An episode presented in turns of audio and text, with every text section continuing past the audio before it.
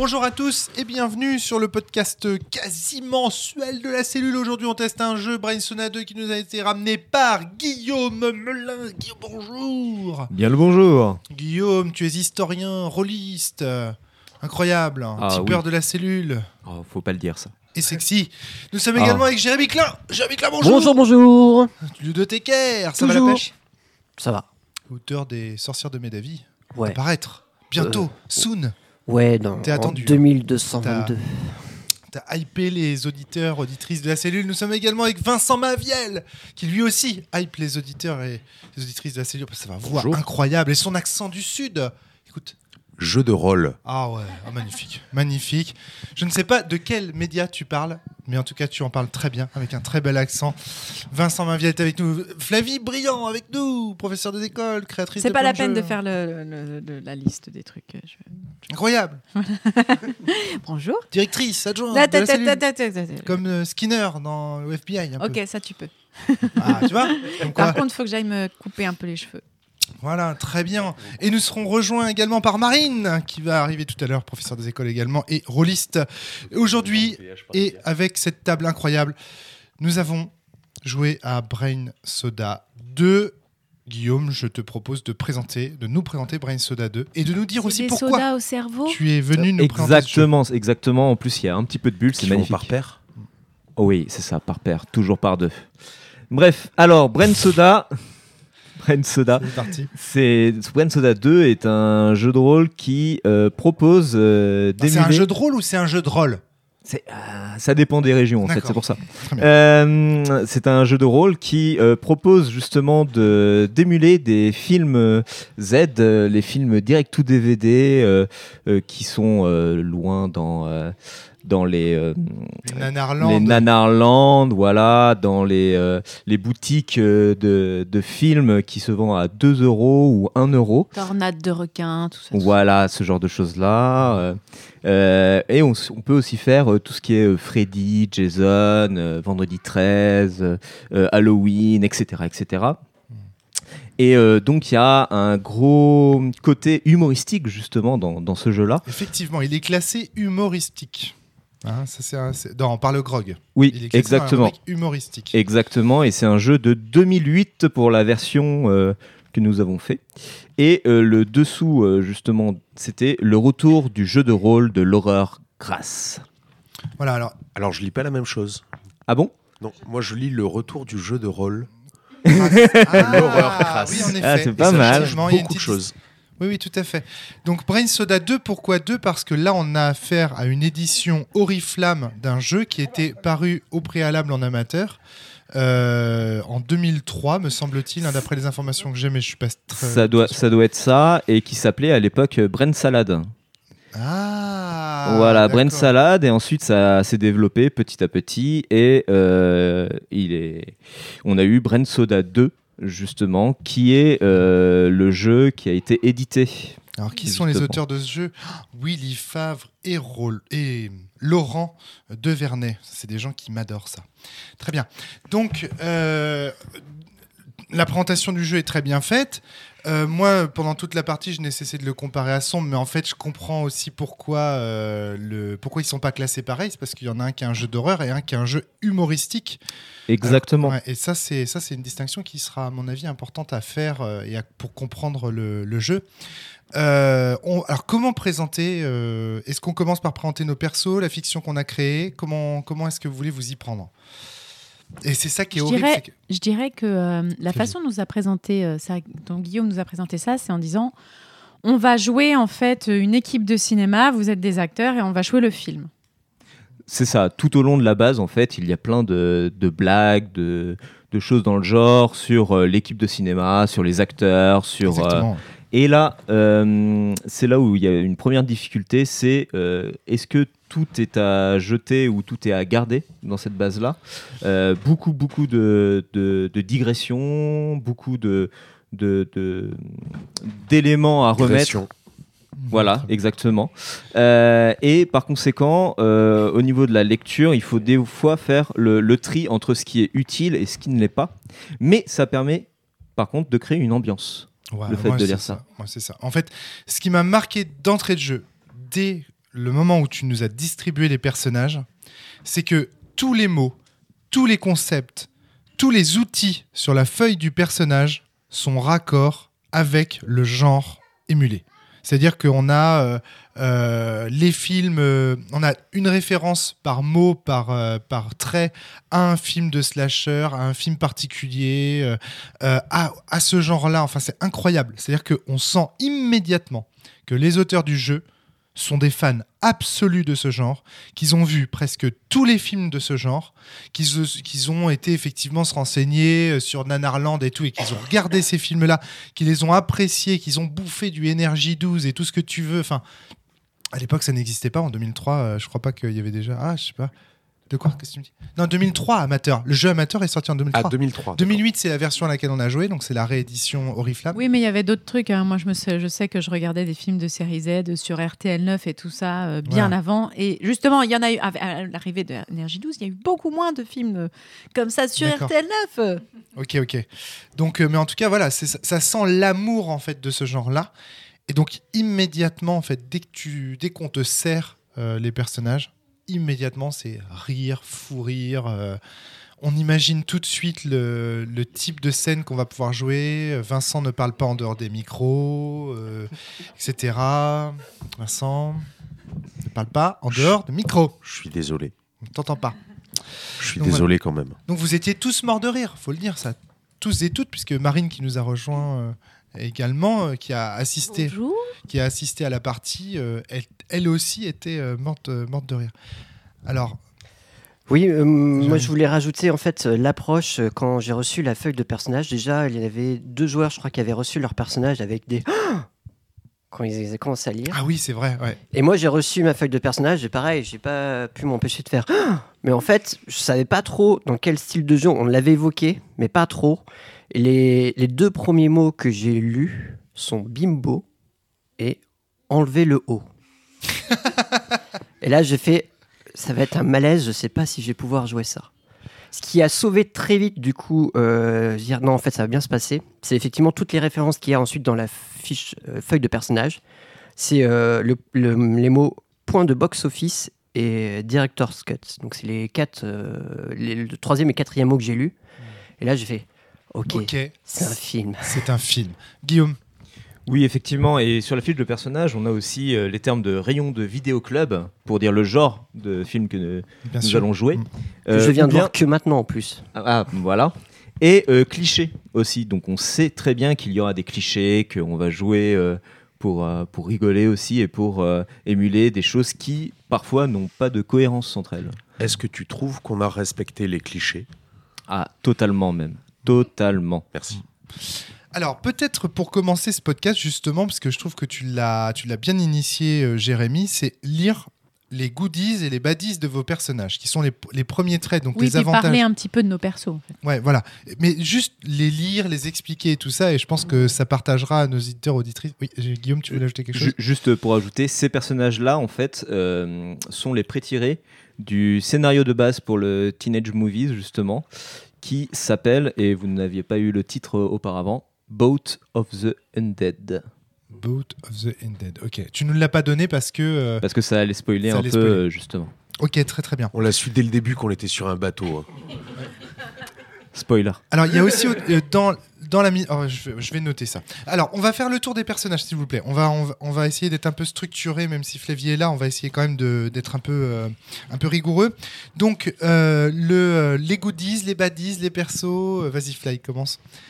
Ouais. tu, sais que, tu sais que les auditeurs ne voient pas les regards que tu me lances.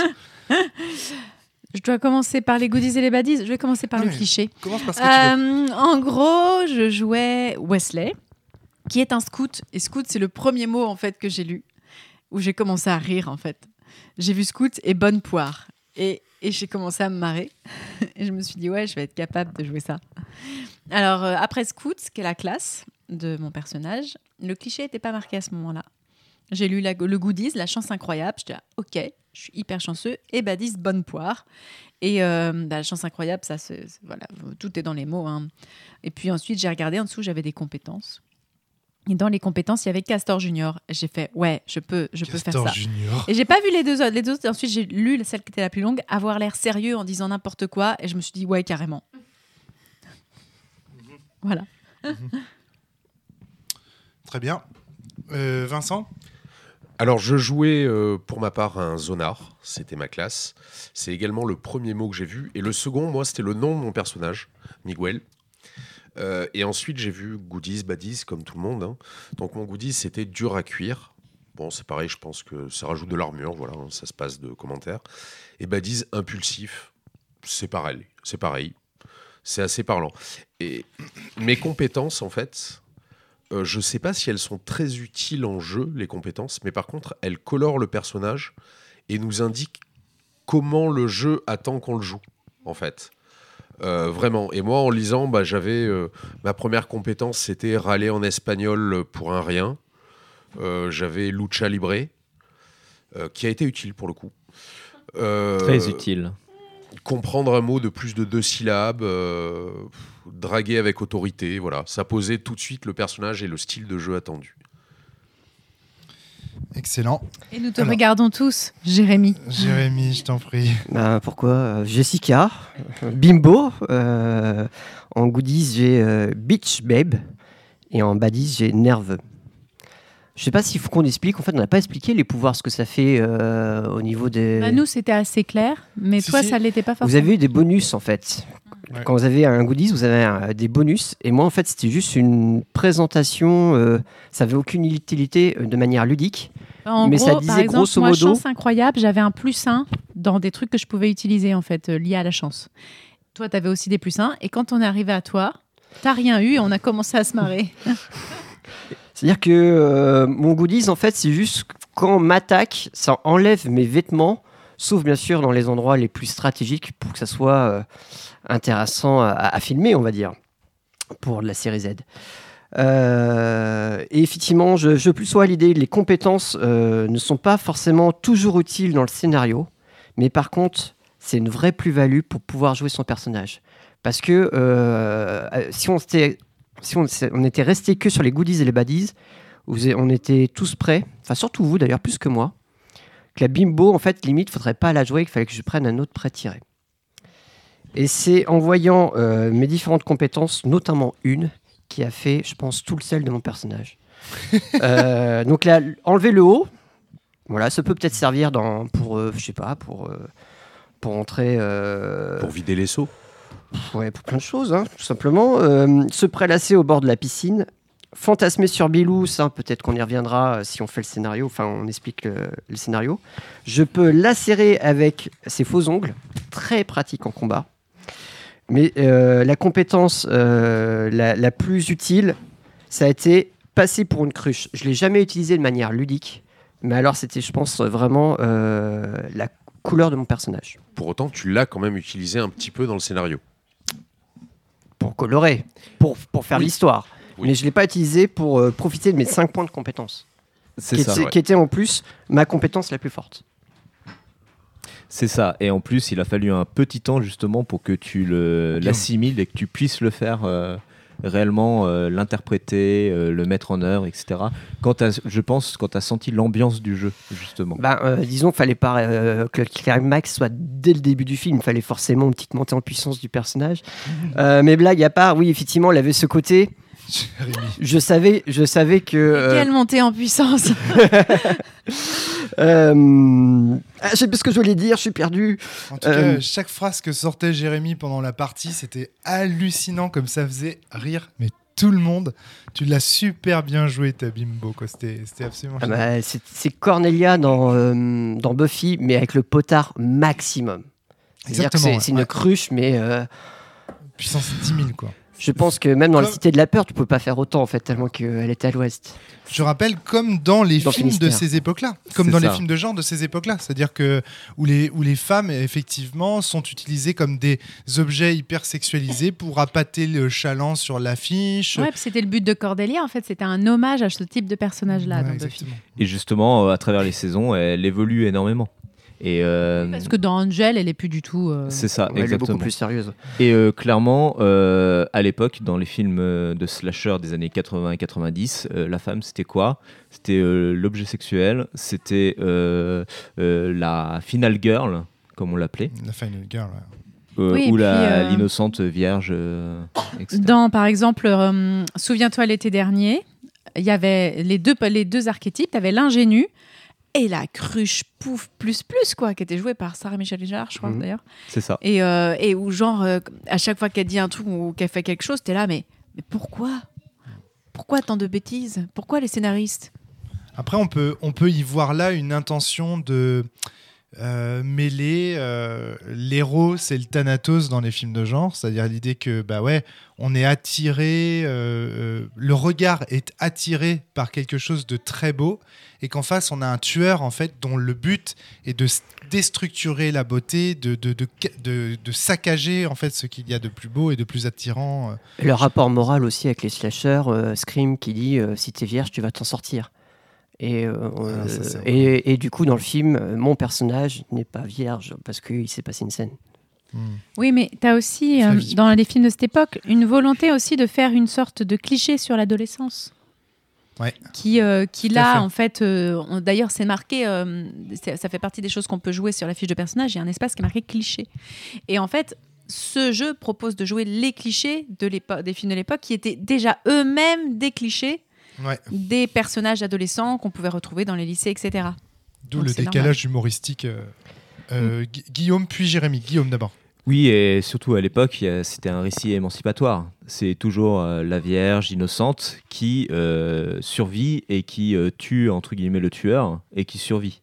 Et c'était vraiment un archétype euh, très très important euh, de l'époque. La Final Girl, c'est un La peu ça. Final Girl, exactement. Et, euh, et elle devient après euh, sûre d'elle, euh, elle a survécu à toutes les épreuves euh, et euh, elle vit sa vie euh, pleinement. Oh, C'est pour ça que le personnage de Sydney était hyper intéressant dans Scream, parce qu'en fait, c'était l'extrême inverse. C'est-à-dire que elle, elle n'était pas vierge, c'était elle qui survivait. Et le fait d'avoir survécu, en fait, lui avait bizarrement provoqué une sorte d'énorme traumatisme d'avoir vu tous ses copains se faire buter. Et au début du, au- euh, du 3, je crois, elle est juste enfermée avec une. Et du 2, ouais. Hmm. Et, et Wes Craven l'a écrit pour ça, d'ailleurs. Et il a, dans plein d'interviews, il avait dit que effectivement, il voulait jouer avec les clichés, mais en les dénonçant. Jérémy. Je voulais continuer sur, euh, sur le personnage, comment je l'ai joué et comment ça a évolué.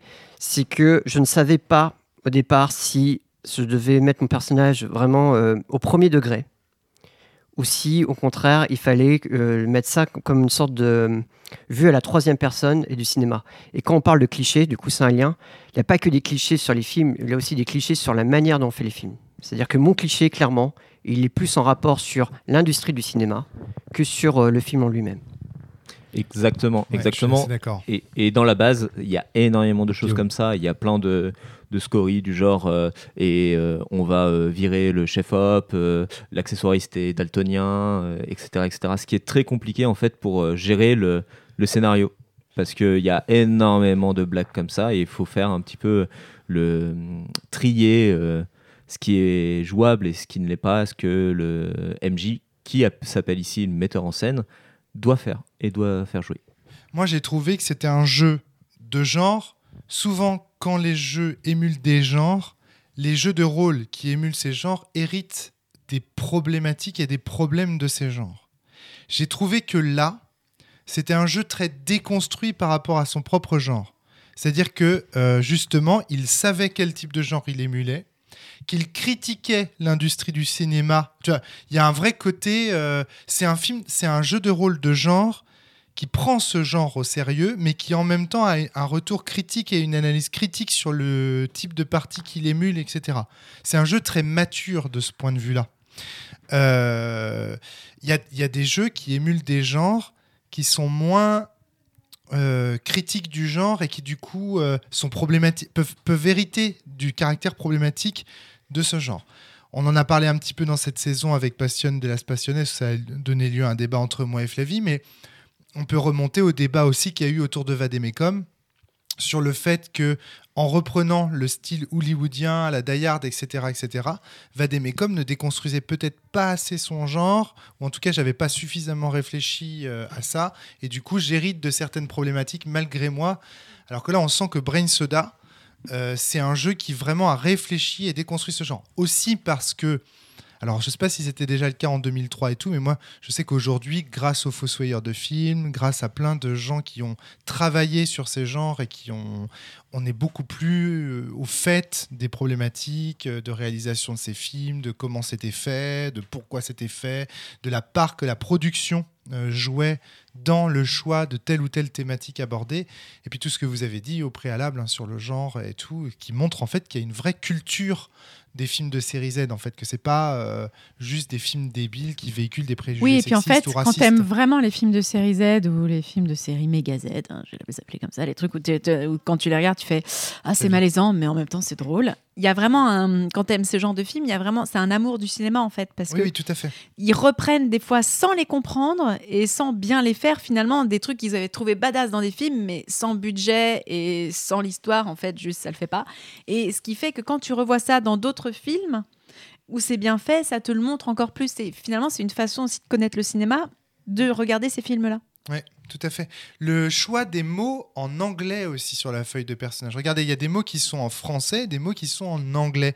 Et en fait, les mots qui, si vous regardez bien les mots qui sont en anglais, c'est des mots qui sont liés. Alors, à l'exception de background, qui est plus un terme de JDR, mais et encore, je, enfin, je pense que si c'est plus un terme de JDR, mais sinon les mots qui sont en anglais, ce sont les mots qui ont attrait justement au caractère, euh, parce que même cliché. Je pense que c'est le, le cliché au sens tu vois. Euh, ce sont des mots qui ont attrait au cinéma américain. Donc il y a aussi une focalisation sur le film d'horreur américain, euh, etc. Et, Vincent, tu et puis ces mots-là euh, concernent le méta du personnage. Exactement. pas le personnage directement. Ouais. C'est-à-dire concerne éventuellement l'acteur, enfin le niveau au-dessus, mais pas le personnage joué dans le film. Excellent. L'acteur, le réalisateur, euh, toute l'équipe de tournage. Et c'est là le souci aussi, c'est qu'est-ce qu'on joue réellement? Est-ce qu'on joue euh, le personnage? Est-ce qu'on joue l'acteur qui joue le personnage, mais qui, euh, par je ne sais quelle magie, en fait, est totalement comme le personnage euh, alors qu'il y a les caméras, comme par exemple, euh, souvent il y a marqué euh, fondu au noir et là on voit autre chose, etc. Alors ça c'est quelque chose dont je voulais re- parler aussi. Vavi. Alors moi, il y a plusieurs euh, niveaux quand j'ai joué. Euh, en fait, et puis ça m'a fait penser à pas mal de choses. Je sais pas si vous regardiez, il y avait une émission sur Paris Première qui était une retransmission en fait d'une émission américaine où il y avait des acteurs qui venaient expliquer la façon dont ils jouaient et euh, qui euh, s'appelait Acteur Studio. Et où souvent les acteurs euh, quand tu les écoutais ils disaient des trucs genre mais non mais au moment où ils disent euh, où ils disent tourner ou tu vois je suis vraiment mon personnage je m'oublie totalement etc donc il y a moyen en fait quand tu joues ton personnage de juste jouer ton personnage. Et ça permet aussi d'avoir un petit retour un peu un peu marrant. Genre tu peux faire exprès à certains moments c'était un ressort comique qui a pas mal été utilisé à la table de mal jouer le personnage Et c'est même voulu par drôle. le jeu. C'est voulu par- Ouais. La caricature est voulue par le jeu. Et qui dit caricature dit recul justement sur, euh, sur le genre et compagnie. Vincent. Tu as trouvé qu'on était caricaturaux Je, je vois pas en quoi, je vois pas. Moi non plus. Exactement. J'ai essayé de sortir le meilleur RP de ma vie. Donc, euh, le fait de rire ensemble de ces préjugés, c'est important. Et on ne rit pas avec eux. on rit contre eux. Et ça, c'est très important dans l'aspect critique que Brain Soda euh, apporte également. Oui, puis il y a des moments aussi où, quand la fiction, en fait, grâce à certains points qu'on obtient par euh, les clichés et par d'autres petites choses, on peut avoir des director's cut, c'est-à-dire des points qui nous permettent de faire d'autres choses ou des clichés qui nous permettent de revenir en arrière.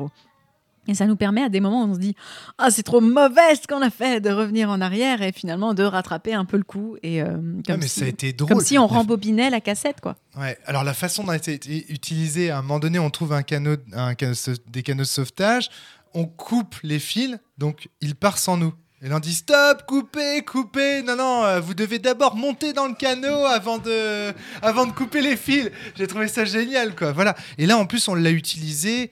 Alors, ce qui est ça qui est très intéressant, c'est que la façon dont on a utilisé ces director's cut, on pourrait croire que ce sont des bêtes points de C'est destin. cliché. Là, c'était un cliché. cliché. justement. cliché, le- ok. Oui, c'est un détail par rapport à la règle. On parle de cliché là. Mais le, le director's cut permet aussi cela, mais c'est en beaucoup plus de points.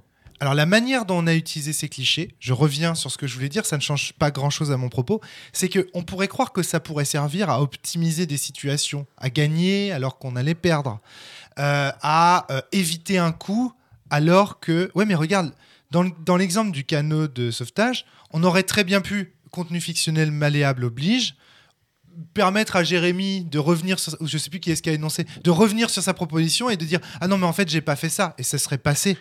En vrai, donc on s'en est uti- on, s'en est servi non pas pour tricher, non pas pour gagner alors qu'on allait perdre, mais vraiment pour augmenter le canon esthétique du film de genre. Vous voyez ce que je veux dire? Je, je suis entièrement d'accord, d'autant plus que la manière dont euh, l'a dit euh, Fly, parce que c'est Fly qui coupait les cordes, C'est Flavie qui a coupé les cordes. la manière dont elle l'a dit, euh, il était clair, je pense, pour tout le monde, qu'on était déjà dans le canot.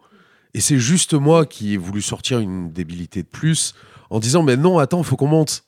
Ouais, Et voilà, c'est comme ça que ça a été. Donc c'était vraiment coup- dans la fiction. Voilà, mais du coup, ça crée une situation qui est, qui est super euh, rigolote. J'ai un autre exemple. Donc, il y a quelqu'un qui se fait assassiner.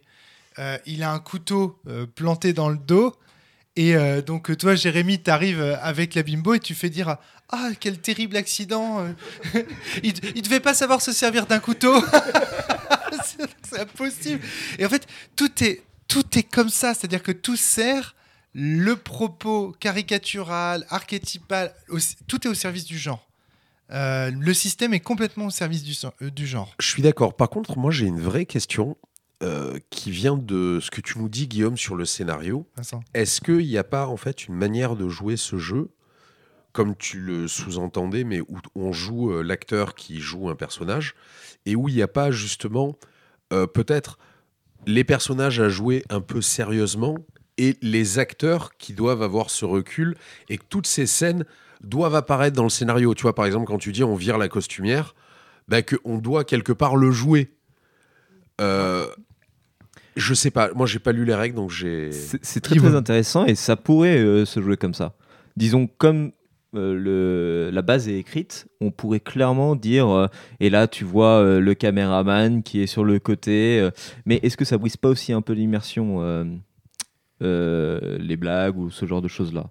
Je ne sais pas, je ne sais pas. Qu'est-ce qu'on doit créer comme contenu fictionnel?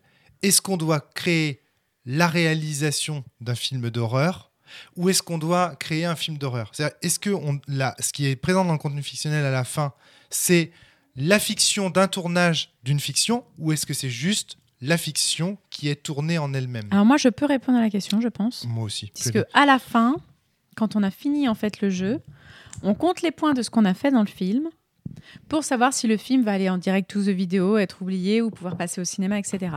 Ce qui prouve que ce qu'il faut qu'on crée, c'est le film. Je suis Et que c'est juste qu'en fait, tout le reste autour permet de faire des, des références et, euh, et de prendre du recul sur ce que tu es en train de faire et de rajouter du fun. Puisque du coup, tu prends du recul sur ce que tu es en train de faire. Donc tu peux te dire Oh là, là, j'ai- c'était mauvais. C'était mauvais, ça va être rigolo. Bah, direct to the vidéo. C'est Ouais. juste, mais du coup, je pense que l'intrigue à, tra- à travailler, c'est le film. Exactement. Je suis parfaitement d'accord avec Flavie. Et en fait, toute ce- cette référence au méta, c'est-à-dire à la façon dont est fabriquée la fiction, la fiction, est en réalité destinée à nous faire prendre du recul sur les situations et à nous faire toujours dire attention, c'est pas sérieux. Vous n'êtes, c'est pas sérieux. C'est la fiction que vous êtes en train de créer là, c'est une caricature, etc. Et c'est justement ce qui donne l'aspect critique et retour critique du, du, du jeu. C'est pour ça d'ailleurs qu'il n'est pas prisonnier des clichés de son genre. Et c'est pour ça que euh, il permet aussi, quand tu vas commencer à pouvoir avoir peur, si tu ne veux pas avoir peur, tu peux t'en extraire en fait en faisant faire un truc débile à ton personnage ou en disant c'est juste un personnage.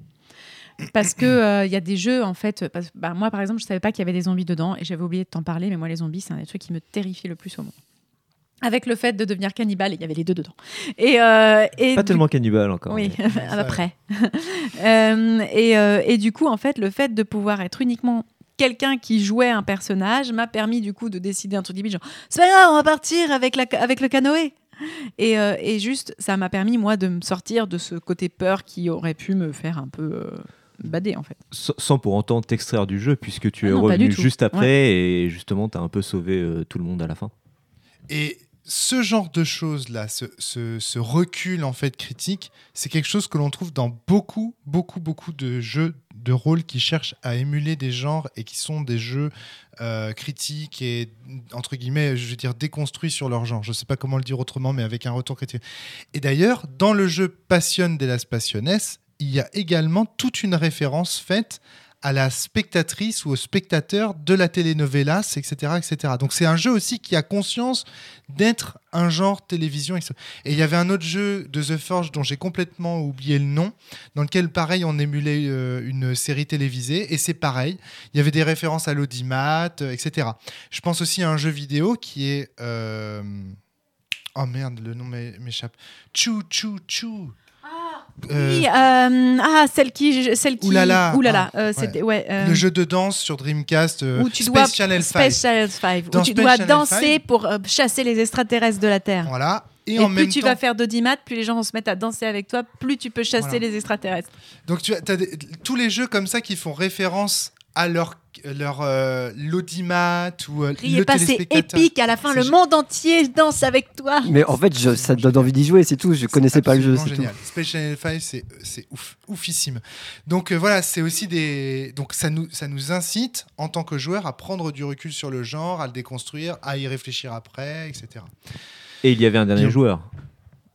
Oui, il y avait euh, mon personnage. Alors euh, oui, c'est vrai. Donc moi, je jouais une self-made woman. Euh, J'avais en goodies une gueule d'amour, c'est-à-dire que en fait, euh, je passe bien à la caméra, les gens m'aiment bien, et donc j'avais un plus 2 pour les actions euh, importantes. Euh, alors sur le coup, tout le monde a dit, euh, mais mon Dieu, mais c'est trop pété comme truc. Nous, on a que des trucs pour lingue, et vous avez un plus 2. Bon, au final, ça m'a servi qu'une seule fois, hein, sur un lancer de dés seulement. Euh, on y Et reviendra. tout le monde sait à quel point tu as de la chance au dé. Ah oui, il y a ça aussi, c'est que je suis complètement maudit au dé. Donc, euh, euh, j'avais euh, King of the Shower. Ça, je trouve que c'est un, un badise. Donc, c'est euh, très intéressant parce que il fait référence à tous ces clichés dans le genre de femmes qui vont prendre leur douche.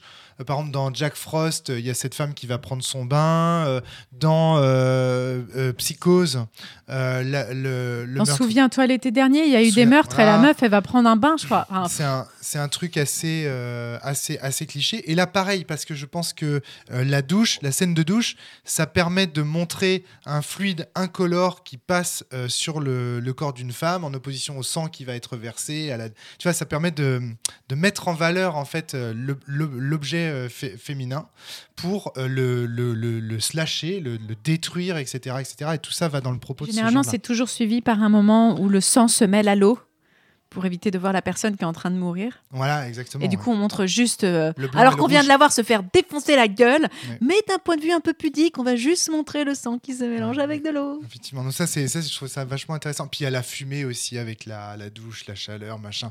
Contre le froid de dehors, euh, c'est, c'est très souvent euh, utilisé comme cliché. Donc, le- et j'avais victime de la mode qui m'a absolument pas du tout servi, du fait que j'avais des vêtements un peu ringards ou que je savais pas très bien m'habiller, etc. etc. Euh, alors, peut-être faire un tour des clichés parce que je les trouve vraiment très intéressant pour bien comprendre l'esprit Brain Soda. Ton cliché, Flavie, c'était quoi? Entrée fracassante. Ça sert à quoi? Ça sert à, en fait, à un moment, si tu veux. Vous savez, dans les films, il y a toujours quelqu'un, à un moment, où on pense qu'il est ailleurs.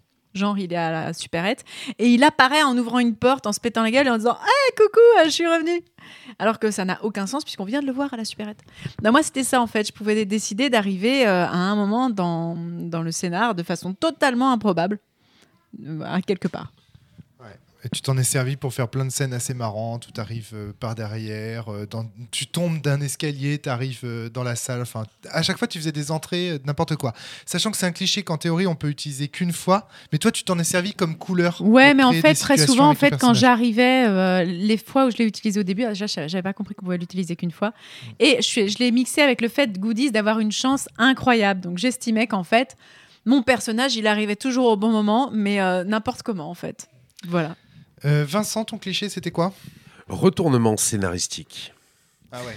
C'était un cliché qui me permettait de d'engager un retournement incroyable dans le scénario. euh. donc moi en fait je l'ai utilisé ben, une fois hein, correctement. Euh, nous allions C'était être happés par les hélices par- du ouais, bateau ça, parce que je n'avais pas réussi à, avironner euh, correctement euh, la barque. pas manié les avirons.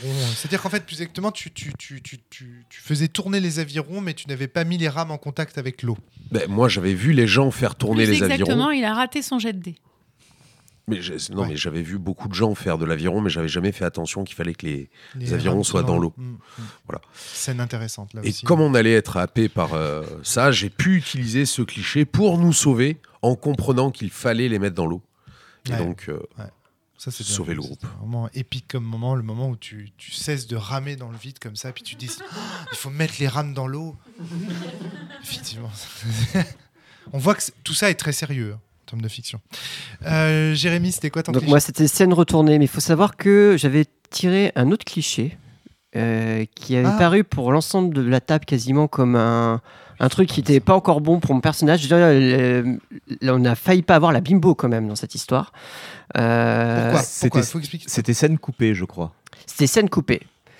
Et euh, une grande partie de la table me dit Ah non, ça, déjà que ton personnage, il, est- il est- il va peut-être être difficile à jouer ou, ou pas assez puissant comme personnage. Je, je ne sais pas vraiment ce qui est à jouer pour chacun d'entre vous. Mais quand on est tombé sur scène coupée, on a décidé de relancer le dé pour tomber sur scène retournée. Moi, j'ai suivi, mais quelque part, ça m'arrange parce que je pense que scène coupée, ça, ça diminue un petit peu. euh, je crois que mon personnage est absent en fait. On dit non, on considère que mon personnage est absent. Je trouve ça plus intéressant de la faire rejouer parce que du coup j'étais dedans et ça impliquait un peu tout le monde. Alors Ouais. que là c'était juste moi qui me protégeais. Enfin, je sais pas. Je trouvais que c'était c'était un cliché plus intéressant. Et je pense que les, clichés, il y en a des plus ou moins intéressants. Euh, il faut bien tomber aussi pour que ça soit sympa. Hmm. Ouais, c'est sûr, euh, c'est sûr que. euh, en fait, alors c'est pas tellement ça, c'est que si ton cliché, le premier cliché que tu as tiré, était arrivé sur quelqu'un comme moi, à qui on avait considéré que les baddies et les goodies étaient plutôt positifs, on aurait dit ok. Mais c'est que là, y avait le, ton cliché était pas terrible et on avait noté que ton personnage, ses goodies et ses baddies n'apportaient pas grand chose. C'est qu'en fait, le jeu est volontairement déséquilibré. C'est-à-dire qu'il faut pas chercher d'équilibrage dans ce jeu. Euh, ils n'en ont pas eu.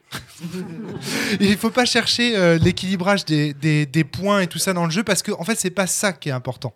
Ce qui est important c'est qu'est-ce que les mots, les termes, les idiomes présents sur votre fiche vous donnent à jouer comme archétype euh, dans, dans la fiction. Et donc euh, c'est un jeu d'humour.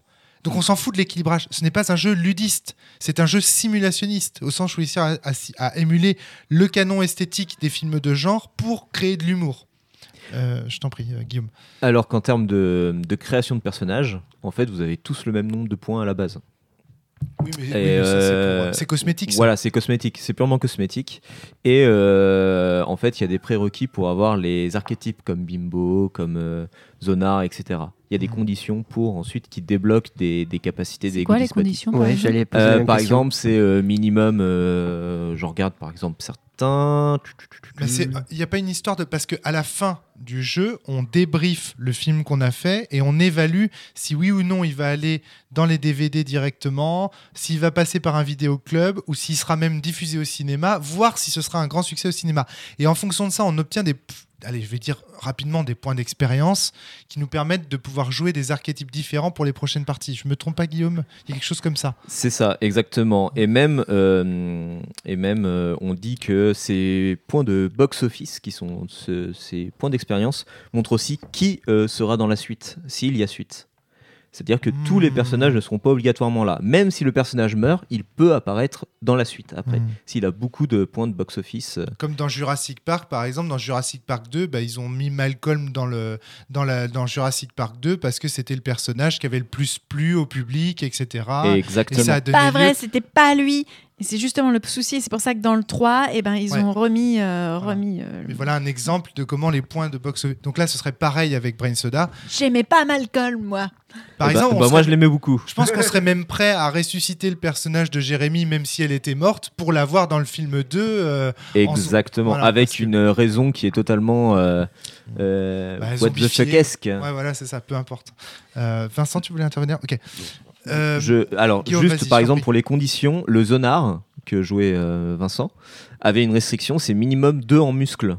C'est-à-dire que pour avoir, euh, pour pouvoir jouer le Zonar, fallait avoir des muscles, etc. Ah, c'est-à-dire que tu fais d'abord tes caractéristiques, on les donne rapidement muscles, souplesse, cervelle, sens, trip, psy, bagou et bordé de nouilles. Tu répartis d'abord ces points-là et ensuite tu as le droit d'avoir accès à tel ou tel archétype. C'est ça, à des archétypes, à des classes de personnages, en gros. Mm, hein. très bien.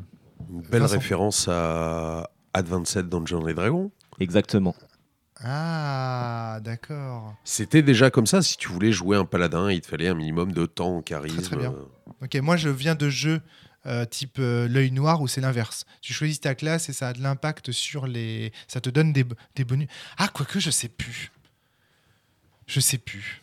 Je sais plus. Peut-être que c'est simultané et que du coup tu dois mettre tes points. Ah, je m'en souviens plus. Bon, ok, ok.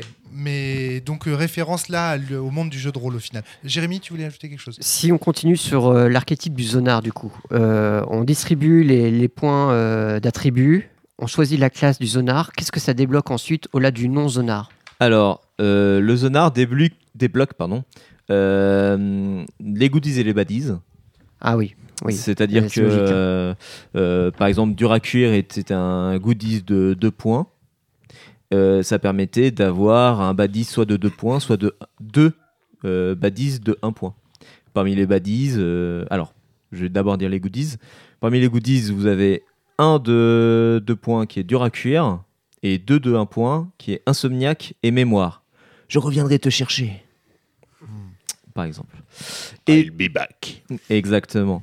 Et euh, parmi les baptises, vous avez euh, un de deux points, impulsif, qu'avait Vincent justement, et euh, quatre de un point, grossier, ou, un, ou ennemi. Tu te souviens de moi, gringo? Toi, toi et mon père, prépare-toi à mourir. Ou bien euh, victime de la mode. On a un- quelque chose en rapport avec d'autres euh, d'autres archétypes, justement. Et le dernier, c'était mauvaise réputation. Il fait des prises de kung-fu sur les enfants de la crèche municipale. Ah oui, d'accord. Hmm. Très bien. Il n'utilisait pas mon art. D'ailleurs, on, voit que c'est pas uniquement des références de films de d'horreur et de slasher. Il y a des références à toutes les séries Z, à toutes les choses comme ça. Enfin, c'est intéressant. et- et- et justement, il y a trois cadres de, de campagne, on va dire, trois univers dans, dans Wine Soda. Deux, Guillaume. C'est euh, Teenage Movies, où là on joue vraiment des slashers ou euh, des films avec des monstres. Euh, on a euh, Cosmo. euh, Cosmo. Cosmo Cosmo- Cat Presque. Cosmo Kitsch.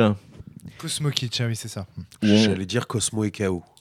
Donc c'est le, c'est le, le mauvais film de, C'est le mauvais film de, de SF. de SF. ouais. Avec euh, les, les carton. monstres en carton-pâte ou en, ou en polyester, bref. Et euh, Gothic Soda, où on joue plus des films de la Hammer des années 50, 60, 70, euh, les vieux Dracula, Frankenstein. Excellent. les bêtes, de, les bêtes du lagon, tout ça. Créature du Exactement. lagon. Ouais, grave, c'est un de mes préférés.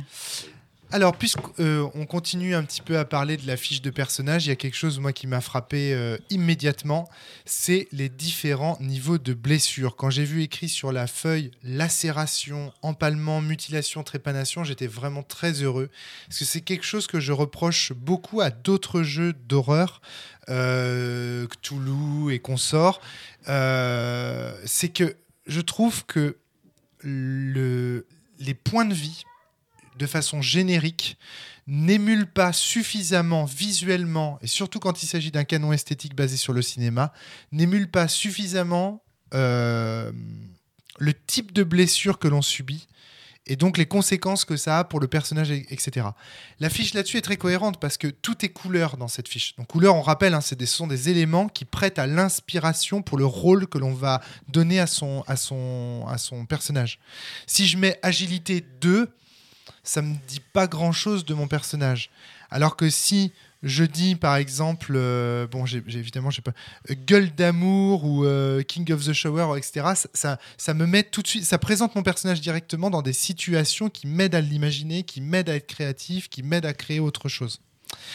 Euh, et ça, le jeu est très cohérent là-dessus. Y compris sur la manière dont les blessures sont faites. C'est-à-dire que même les blessures, quand on parle de lacération, d'empalement, de mutilation, de trépanation, que ce soit pour le MJ qui se dit ah ouais carrément, je vais faire tel personnage, je vais plutôt le lacérer, tel personnage, je vais plutôt chercher à l'empaler. Euh, Il y en a un autre que je vais mutiler, ça va être marrant de le voir avec son moignon euh, se déplacer, etc., etc. Tu vois, ça, ça aide à créer des types de d'horreurs différents, etc. T'es pas d'accord, Vincent? Ben non, parce qu'en fait, c'est. Effectivement, tu as peut-être raison dans l'esprit, mais dans le système en l'occurrence, c'est un système de, De point de vie. de point de vie, mais Hélas. de point de vie à niveau. Et voilà, fait. à, à seuil en fait. C'est-à-dire, voilà, à seuil. Lacération, c'est le premier seuil. Une fois que tu as été lacéré, tu es empalé. Une fois que tu as été empalé, tu es mutilé. Une fois que tu as été mutilé, tu es trépané. Voilà. Et, et ça crée des, des conditions qui font des, juste des moins en fait sur les dés. Moins 1, moins 2, et Alors ensuite. j'étais vachement déçu en fait. C'est là où je voulais en venir, c'est que euh, la feuille de personnage me vendait du rêve. Je me disais ah ouais ok on va avoir des points de lacération, c'est-à-dire que le système va faire que parfois on sera lacéré, parfois on sera empalé. Tu n'étais pas le seul. hein. J'avais pensé vraiment que c'était le même système. C'est-à-dire que je pensais. euh, c'est bizarre parce qu'en fait, c'est la manière dont c'est c'est mis euh, en avant sur la feuille de personnage. C'est qu'on a vraiment l'impression que la limite quatre colonnes. Ouais. Parce que la dernière case euh, qui correspond à la serration, elle est colorée et ça donne une séparation visuelle. Ah non non non, il y a une séparation visuelle. Tu prends une règle, justement j'ai pris une règle pour vrai mesurer. Oui, il y a 0,5 d'écart entre chaque petit carré et le, les quatre carrés en fait après lacération, empalement etc. Il y a 0,7.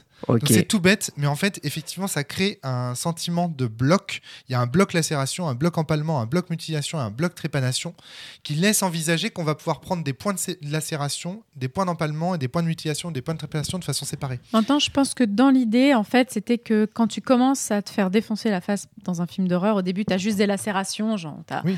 et ensuite, euh, bah, tu t'es tu t'es ramassé des trucs en toi, et puis ensuite, on t'a mutilé, il y a une partie ton bras qui est Ouais. et puis bah, trépané, c'est quand ça commence à aller vraiment pas bien. Quoi. Oui, mais sauf qu'au final, à un moment donné, donc Guillaume nous a expliqué qu'en fait, c'était des points de vie finalement. C'est-à-dire qu'en en fait, on a concrètement 4 x 4, 16 points de vie. Chaque personnage a Et moi 16 aussi, j'avais compris qu'on pouvait être trépané, Voilà. genre avoir un point de trépanation, mais finalement, plus tard, t'allais te faire empaler, et plus ça. tard, à un moment, t'allais te faire lacérer avant une mutilation. Ça. Bref, un ça. peu plus de fun, quoi. Ouais, ouais, on avait, on avait une Ça. promesse et en fait, c'est bah non, c'est un système classique. Mais c'est pas grave parce que ok, je veux dire euh, bon, c'est vrai, c'est pas. Mais malgré tout, je trouve ça très inspirant. Et donc, je préfère encore que ce soit raté comme ça plutôt qu'on me mette bêtement PV en fait. Tu vois, je, je- ça me va. Oui, parce qu'il a Euh, quatre niveaux quand même. Il y a quatre niveaux quand même, puis on peut imaginer un MJ. Du coup, la feuille de personnage et sa présentation même invite le MJ, je trouve, à distribuer ses points s'il veut.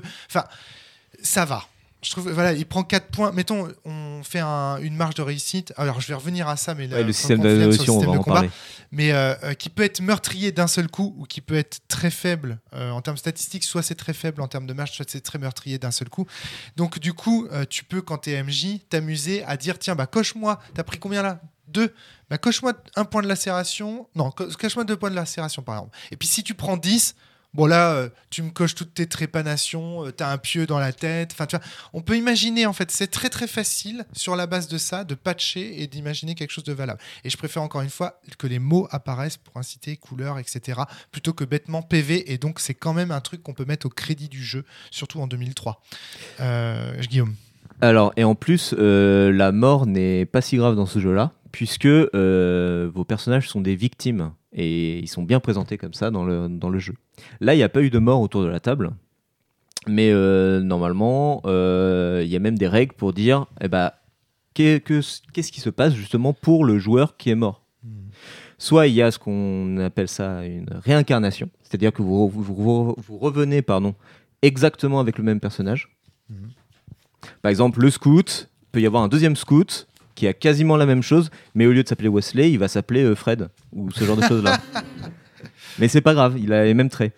Ron, c'est ça? Il y a ça, il y a euh, la, hum, il y a le fait d'être transformé en monstre aussi, où là on peut jouer le monstre. Il y a- Et il y a euh, J'aurais adoré jouer le monstre. Mais grave, en fait, je regrette trop parce qu'à un moment, j'ai utilisé un rebondissement improbable, mais en fait, j'aurais dû me laisser défoncer la gueule. Je vous aurais pourri. et le troisième, je suis en train de le chercher, c'est Vincent, vas-y, interviens pendant ce temps-là, vas-y. Ah non, tu, tu voulais intervenir, ouais. Non, non, je disais une bêtise, je disais juste que Fly n'aurait pas pu. Ah, d'accord. Pourquoi? Bah, il n'aurait pas pu nous défoncer. Ah oui, Vous êtes sur une équipe trop soudée et trop efficace. À, co- à cause du lucha libre, voyons. à cause de Lucha Libre. La prise du, la prise du dauphin aquatique, c'est ça? Non, c'était le Dolphinus Rex, Et la loutre dorée et plein de. la loutre Dorado, Le, le condor. Le condor. El Condor. El Condor. On a eu une scène incroyable de lucha libre contre un zombie. Donc, euh, enfin, Vincent, t'étais, t'étais habité en fait par ton personnage. J'ai envie de dire, t'étais vraiment. et Puis alors, c'est ce qui était rigolo, c'était t'imaginer en train de te battre comme ça au corps à corps avec un zombie dont les chairs putréfiées commençaient déjà à se Mais il nous détacher. décrivait les prises, les doigts dans le nez, le saut, la pirouette. Enfin, t'im- T'imaginais vraiment la scène improbable avec des positions où, où dans un film il devait. Il doit avoir des câbles avec des ralentis mal faits, je ne sais pas, mal visés. Et il dit Mais pourquoi il a les doigts dans le nez? Ça sert à rien pour en fait, au bout du coup, donner euh, des coups de talon sur les oreilles. Donc c'était un combat spectaculaire. Euh, D'ailleurs, il faudra aussi qu'on revienne. On va refaire les points qu'on a gagnés liés à notre fiction. Là, tu sais, on a fait ça hier soir. Tu nous as dit, euh, Oui. tiens, est-ce que, j'aimerais bien qu'on refasse ça dans les micros euh, à la fin du podcast. J'ai le troisième, troisième élément, c'est le The Return of the Dead. C'est le personnage est mort, mais c'est pas grave, il reviendra dans le film précédent. Dans le film d'après, pardon. D'accord, ok, ok. Bah oui, bah c'est ce que pour les zombies, on aurait pu faire ça, par exemple, avec le personnage de Cordelia. Euh, Si c'est le préquel. Excellent. Euh, autre élément, moi, qui m'a beaucoup marqué dans la, toujours sur la fiche de personnage, c'est les compétences qui sont présentées comme des traits. Alors, les amis, on a l'habitude de ça, nous. Ça y est, c'est rentré. En 2003, ça reste encore assez marginal. 2008, hein, on a dit au début du jeu. c'est- 2003, le jeu amateur. Ah oui, oui. C'est la réédition qu'on a sous les yeux. Alors, peut-être, tu vas me dire, si ça se trouve, les traits n'étaient pas dans la truc de 2003. Ouais, il avait peut-être eu des différences, là, deux éditions quand même. Mais Alors peut-être, mais en tout cas voilà, enfin je trouve notable pour ce jeu l'existence de traits qui Ouais, et fonctionnent moi, ça comme m'a dans permis de faire quelque chose que j'aimais beaucoup. C'est que j'essaye généralement quand j'ai des traits, et ça fait de moi soit quelqu'un de super, soit quelqu'un d'insupportable, à vous de choisir. J'essaye généralement Moi, de tordre un peu le trait pour dire Allez, euh, file-moi les points pour pouvoir lancer. euh, j'ai le droit d'ajouter à mon, à mon jet de muscle, j'ai le droit d'ajouter mon jet Castor Junior. Je t'ai quand même fait une présentation de ce que je pouvais faire avec Castor Junior euh, sur les muscles. Non, ça passe pas, tant pis. Alors effectivement, donc on rappelle ce que c'est qu'un trait. Au lieu d'avoir une compétence, pareil agilité, force, machin, donc un truc qui raconte rien et qui ne dit rien. Désolé pour les gens qui aiment l'OSR. non, mais ils en font exprès, ils en font exprès. Voilà, je chambre un peu. Donc, euh, euh, on a quelque chose qui nous dit tout de suite euh, un, axe central est d'ores et déjà fictionnel par rapport à notre personnage. C'est ça que, que le trait apporte. Et donc, par exemple, moi, je vais fumer comme un pompier, entre parenthèses, 2. Ça veut dire que si à un moment donné, au cours d'une scène où on me demande un jet de dés, je peux montrer que le fait de fumer comme un pompier est important pour résoudre le problème, je peux ajouter deux points à ma compétence. Euh, donc, par exemple, si c'est muscle plus euh, euh, autre chose, et qu'en fait, le fait que je fume, ça m'apporte un avantage. Par exemple, je écrase ma clope sur la tête. Tac, ça fait un plus 2 à mon, score de muscle. Donc, si j'avais 3 en muscle, j'ai plus 2, je passe à 5. Donc, je fais mon... donc les traits, en fait, rajoutent un élément que l'on peut invoquer, un élément fictionnel que l'on peut invoquer pour s'aider dans une compétence. Et ça, moi, j'ai toujours été fan absolu de ce truc, notamment dans les années 2010 et tout, euh, où moi je commençais euh, à travailler dans le monde du jeu de rôle. Tous les jeux avec des traits comme ça, que ce soit Dogs, Hero Wars, tous les jeux avec des traits comme ça, j'ai toujours trouvé ça incroyable. 2000, non, j'ai commencé à, à 2008 euh, à publier euh, Sens. Euh, 2010, non, mais publication, Flavie, Ah, pas la publication. création. Ouais, d'accord. La création, Sens, il a été créé euh, en 2000. Mais euh, la publication de, de Sens et le début de, mon début dans le monde du jeu de rôle, c'était autour de 2008-2010. Tu veux pas dire que Sens a été créé vachement avant et que tu l'as découvert dans ton grenier? Mais si, bien sûr. c'est Ah bon. J'ai eu peur. Mais mes premières tables de Sens ont commencé en, en 99, si tu veux tout savoir. 1999, voilà. Donc, bref, peu importe. Je, voilà, c'est que- en tout cas, c'est entre les années euh, 2000 et 2010, c'était des systèmes qui étaient quand même assez marginaux. C'était pas euh, comme il y avait beaucoup encore de carac compétences. Donc, euh, je voilà, je, je note juste à nouveau pour Brain Soda une originalité, enfin pas une originalité, mais une le jeu s'inscrit dans un côté novateur, dans, euh, bah ouais, dans la droite ligne de ce qui se faisait sur The Forge, Hero Wars, de machin, de, de- des jeux que Ron Edwards adorait et machin. Enfin, tu vois. Euh, Il y a un côté forgien dans Brain Soda, c'est ça que j'essaye de dire. Euh, Guillaume, pardon. Oui, euh, ces compétences-là, d'ailleurs, ne sont pas euh, listées. C'est vraiment euh, le joueur qui va créer ces compétences. Il y a des exemples pour chaque archétype, mais euh, c'est vraiment libre. Et ça aussi, c'est très très intéressant. C'est libré. Alors moi j'y vois vraiment en fait euh, une fois de plus une adéquation avec le propos parce que j'imagine vraiment ces compétences comme des directions de jeu données par un réalisateur. Ouais. Vraiment. Parce que, comme je le disais au début, moi, les compétences, on- mon personnage n'a joué, s'est servi assez peu des compétences. Mm. Et pourtant, je pense que j'étais un de ceux qui les a le, le plus utilisés sur un plan systémique. Mais par contre, tous, on a axé l'essentiel de notre jeu d'acteur sur ces compétences. Et C'est le c'est ce qui a défini nos, nos personnages. C'est le principe des traits des couleurs. et C'est des le couleurs. principe même d'un. C'est-à-dire que les traits sont à la fois des caracs et des couleurs. C'est-à-dire qu'ils t'aident à jouer, à, à créer des choses dans le sens. euh, Mais je trouve que dans ce jeu, c'est beaucoup plus des couleurs que des caracs. Alors, oui, suis- je suis d'accord, Flavie. Ça dépendait aussi. Moi, par exemple, euh, attirer les boulets, je voyais pas comment l'utiliser. euh, quand, Et pourtant, euh, t'en je- avais des boulets. hein. Mais par contre, je l'utilisais pas pour, euh, pour les jets de dés. Par contre, qu'est-ce que je l'ai utilisé? Je l'ai même, J'en ai même fait des ressorts scénaristiques ou euh, mais si tu m'enfermais sans arrêt dans, euh, dans mon placard. Pareil, défendre sa prochaine et aider les autres dans le besoin. Je l'ai euh, je l'ai surtout euh, joué en roleplay. Tu, l'as pas- fait une fois aider Ouais. euh, la- Je tiens à protéger. dire qu'ils sont pas terribles. hein, Et euh, avoir l'air sérieux en disant n'importe quoi. Ça, oui, ça c'est Je l'ai utilisé un petit peu en bagou, mais au final, euh, contre dans les trucs. Et en final, j'ai surtout utilisé Castor Junior. hein. En fait, regardez, je vous montre des, des bons traits. Les miens, ils sont excellents, vraiment. Fumer comme un pompier. Donc ça, ça fait référence à ces personnages dans les films qui ont toujours la clope au bec, etc. Ça donne une allure, c'est un style. S'habiller en cuir malgré la chaleur. Ça, c'est pareil. C'est l'archétype de, de ces, de ces personnages. euh, euh, Enfin, Les petits badass. puis le truc complètement irréel, c'est-à-dire que c'est c'est- c'est- ces femmes habillées en cuir en plein milieu du désert. Enfin, ça, ça- là aussi, on est dans le cinéma. Tabassé avec tout ce qui lui tombe sous la main. Mais ça, mais il y a plein de scènes au cinéma où la personne est poursuivie par le Terminator, par le tueur indestructible, et où elle prend tout ce qui lui trouve sous la main pour le tabasser, etc., et arrêter sa chute. Rester bien coiffé. Mais bien sûr, au cinéma, il y a toujours ces scènes d'action terribles avec James Bond qui traverse avec un tank, n'importe quoi, et à la fin, il remet sa cravate ou il remet son brushing. Il n'a pas bougé.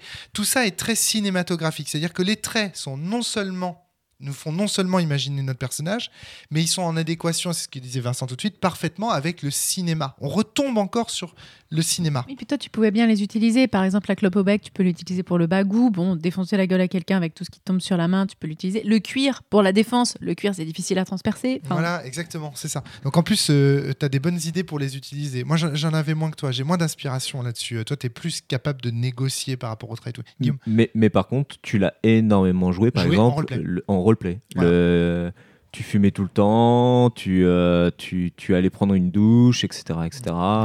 Oui, non, tout à fait. Mais je pense que c'est général. Tout le monde à table l'a plus utilisé en roleplay Totalement. que Oui, sur mais le je, système. trouve- je trouve qu'il y a des traits qui sont, par contre, moins cinématographiques. Et donc, du coup, qui amènent moins à faire des propositions sur le contenu fictionnel du jeu. Un trait qui dit juste t'es fort, pff, c'est inerte du point de vue de la fiction. que- Enfin, peut-être. Ou ouais. même des déplacements silencieux, si t'es pas dans, dans un scénario qui l'utilise, tu dis mais pourquoi j'ai utilisé des points de compétence alors que le, le- le scénario ne l'amène jamais? Là, effectivement, quoi qu'il arrive, tu l'utilises en couleur. Donc, ça, c'est intéressant. En tout cas, voilà. Euh, Jérémy, pardon. Euh, pour revenir sur les compétences, mais d'un point de vue des règles, euh, Les- Alors, attention. Les compétences dont on parle dans ce podcast, chers auditeurs, on va dire des traits, si tu ce sont des traits. Voilà, parce que. mais les traits qui ont des points. Du coup, c'est que le joueur qui détermine ses compétences ou le metteur en scène, c'est-à-dire le MJ, euh, peut aussi en donner. Alors non, c'est que le joueur. Ok. Moi, je pense que des fois, ça peut être intéressant que le metteur en scène oblige un petit peu pour mettre vraiment de la couleur, euh, une couleur particulière. Mais bon, c'est. Et des trucs dont il sait que les joueurs vont pouvoir se servir. Oui, Parce qu'il a prévu des scènes voilà, pour dans pas que ce soit elles des sont trucs. importantes. euh, Je suis absolument pas d'accord avec vous. Pour une raison toute bête.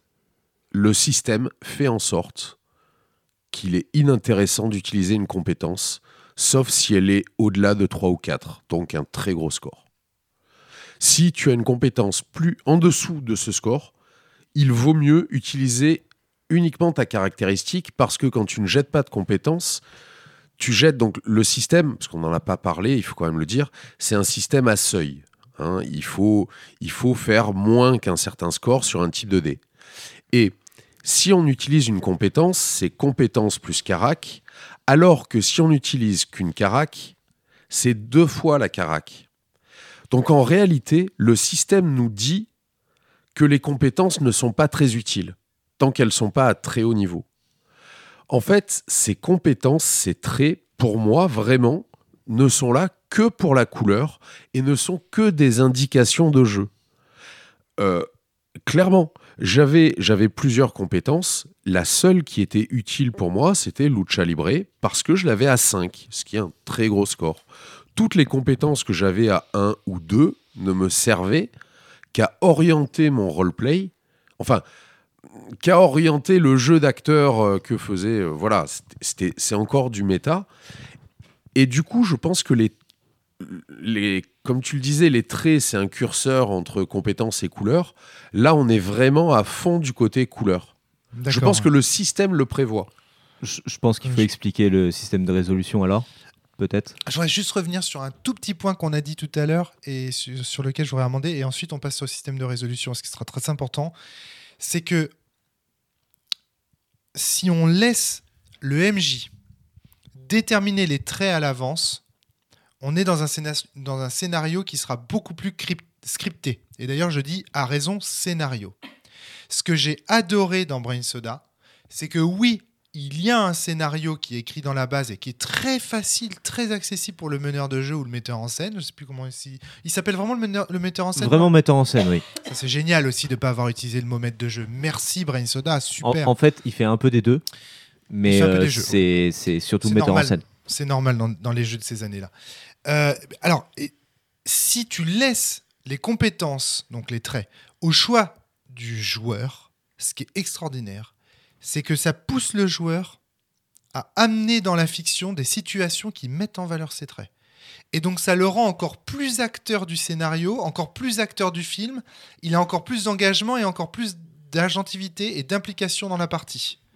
Donc à mon avis, l'idée de laisser les traits, tu vois, on disait tout à l'heure Jérémy, est-ce qu'il faut pas que le maître de jeu prévoit des traits à l'avance etc. qu'il n'en pose même qu'un ou deux, hein, pas forcément tous, mais Pas juste tous. dire, voilà, au moins ça. Eh ben, Pas euh, tous. Moi, je plaiderais pour le pas tous parce qu'il faut qu'il y ait des La choses liberté. que toi, tu as envie d'amener. Ouais, tu parce rajoutes que ta propre couleur. Moi, il y a plein de moments où j'ai voulu orienter la fiction vers des zones de cuisine, etc. C'est pour ça que j'arrêtais pas de proposer qu'on aille. euh. Parce que, en fait, j'avais envie d'arriver à cette scène où j'allais prendre les ustensiles de cuisine et les balancer sur tout le monde. Et plein de trucs comme ça. Il y a plein de moments où j'ai amené la fiction vers la douche, parce que machin. Enfin, plein de moments où je- j'amenais volontairement le, la fiction dans l'endroit où je voulais, parce que je savais que ça me, ça me servirait. Donc ça, je trouve ça intéressant aussi. Maintenant, on va parler du système de résolution. Allez, on y va. Guillaume. Alors, pour le Alors, système le- de résolution, il y a beaucoup de dés. Alors, je tiens juste à. euh, moi, en fait, j'ai surkiffé le jeu. Je me suis marrée comme une baleine pendant quasiment tout le jeu, sauf pendant les scènes de combat. De Et combat. je te laisse C'est de continuer. résolution. ouais. Alors, pour le système de résolution, en fait, euh, il y a beaucoup de dés euh, dans, dans ce jeu-là. Euh, il y a, on utilise le D4, le D6, le D12, le D10 et le D20. Je trouve ça super, moi. Plus, Ça, Le fait, pardon, le fait que la difficulté soit déterminée par le Ouais, ça, type de dé qu'on super. lance, ça c'est super. C'est visuel, c'est-à-dire que euh, alors je- euh, non, le MJ choisit quel est le dé lancé par le joueur. c'est ça, si le, le joueur plus facile, D4, le plus facile, c'est le D4. ah oui, parce qu'on fait des petits scores avec un D4, donc c'est beaucoup plus facile de il faire faut sous faire la compétence. le plus sous la compétence. Donc, quand tu as 3 en muscle, il faut faire 3, 2 ou 1. Voilà. 3 plus la compétence Oui, alors, en plus, la associés.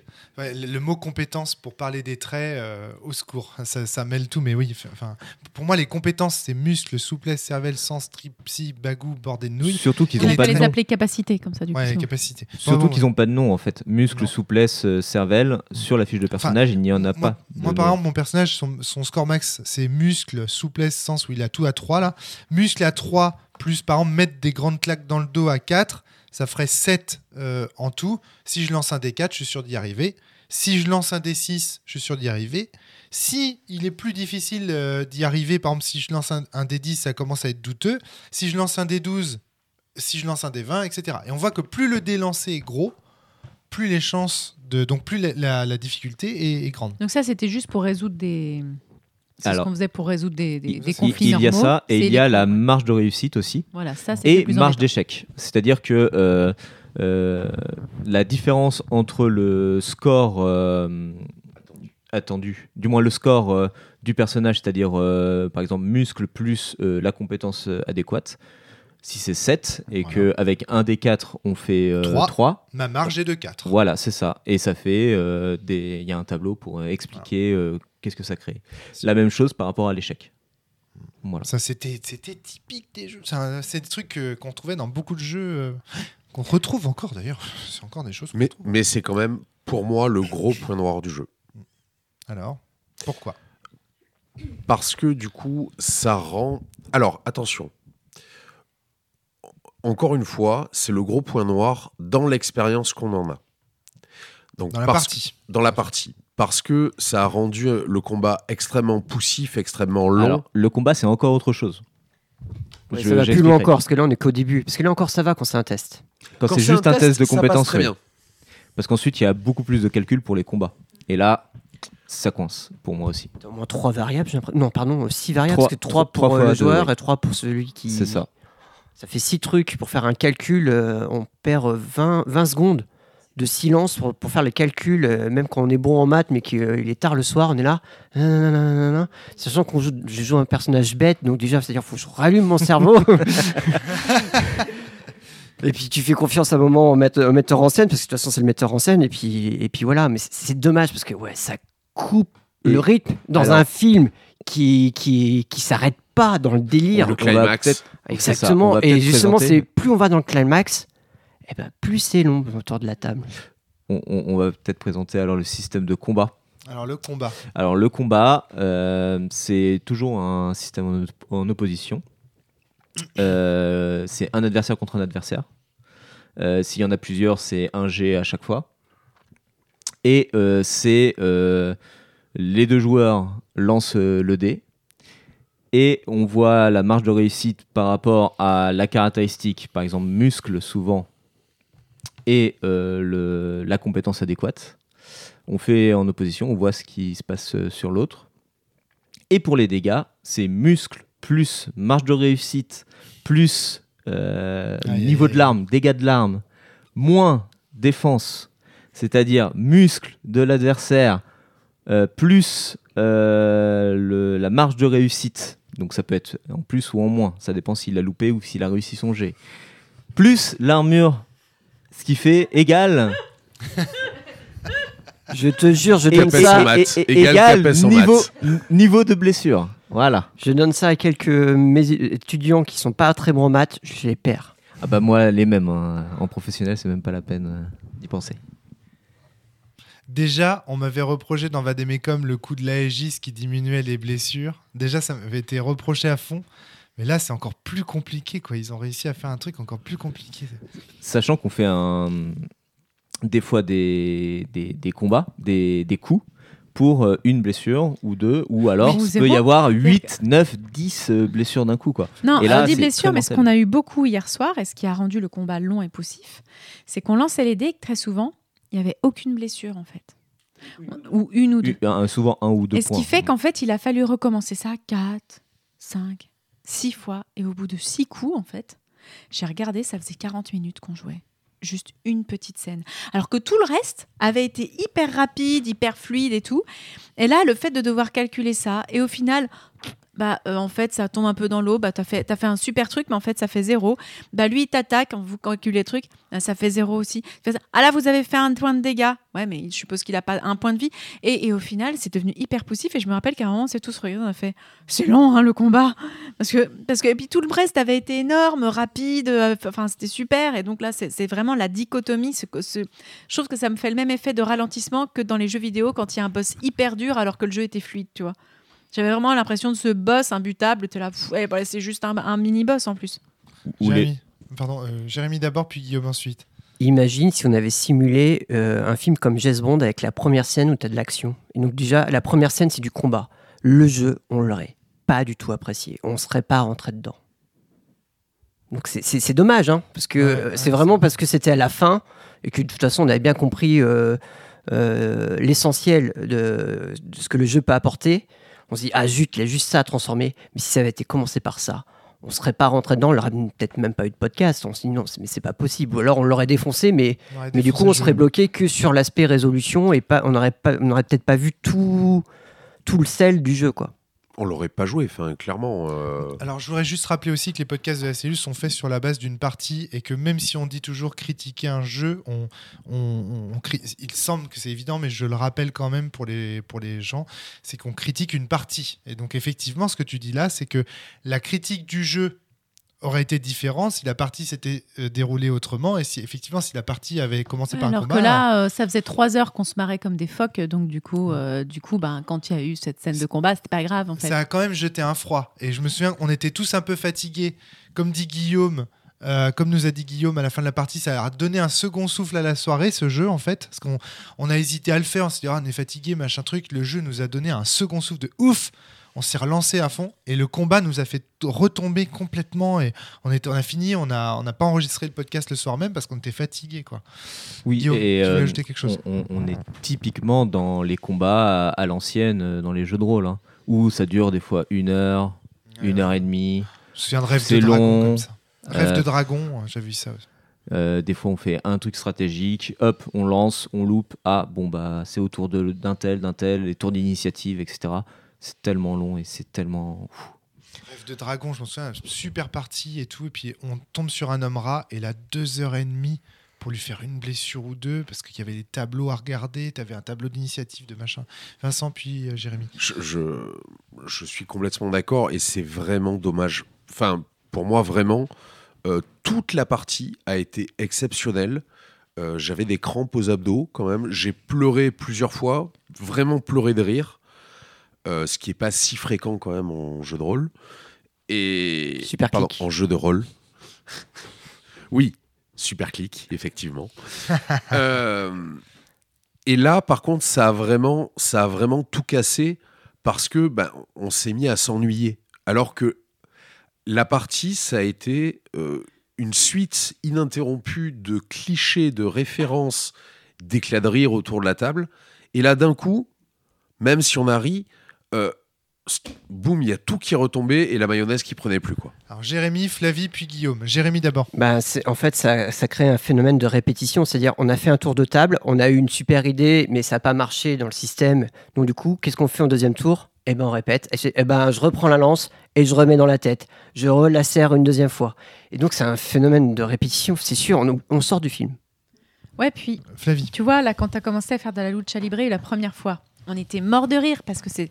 Mais quand la deuxième, tu recommences, la troisième, tu recommences, ben, c'est vrai qu'à la troisième fois où tu expliques une prise à la con, bah, ça a moins d'impact. Hein. Alors moyen, justement, c'est mon bémol, c'est que Vincent, il a tenu le système à bout de bras et le fait que ça se répète comme ça, qu'il fasse des trucs spectaculaires pour faire un point de vie, je trouve que ça a sauvé un peu la scène d'action. Honnêtement, il n'y aurait pas eu ça, la scène d'action, on en parlerait, en- ce serait encore pire. là. on n'aurait peut-être pas ouais. fait euh, plus de deux tours. quoi. Ouais, exactement. Le- on aurait peut-être même eu une sorte d'écran bleu, tu vois, complet. Donc euh, c'est un peu Vincent qui, a, par la lucha libre, a un peu réussi à sauver le truc. Et il y avait un espèce de contraste comme ça entre le système qui faisait qu'il faisait aucun dégât et la lucha libre spectaculaire, etc. Mais j'y reviendrai. Je crois qu'il y a quelque chose qui était un peu dans cet esprit-là dans le système qu'ils ont voulu forger. Guillaume, vas-y. Oui, et en plus, euh, on avait une spectatrice dans le... durant la partie qui est riait avec nous, autant hein, que nous.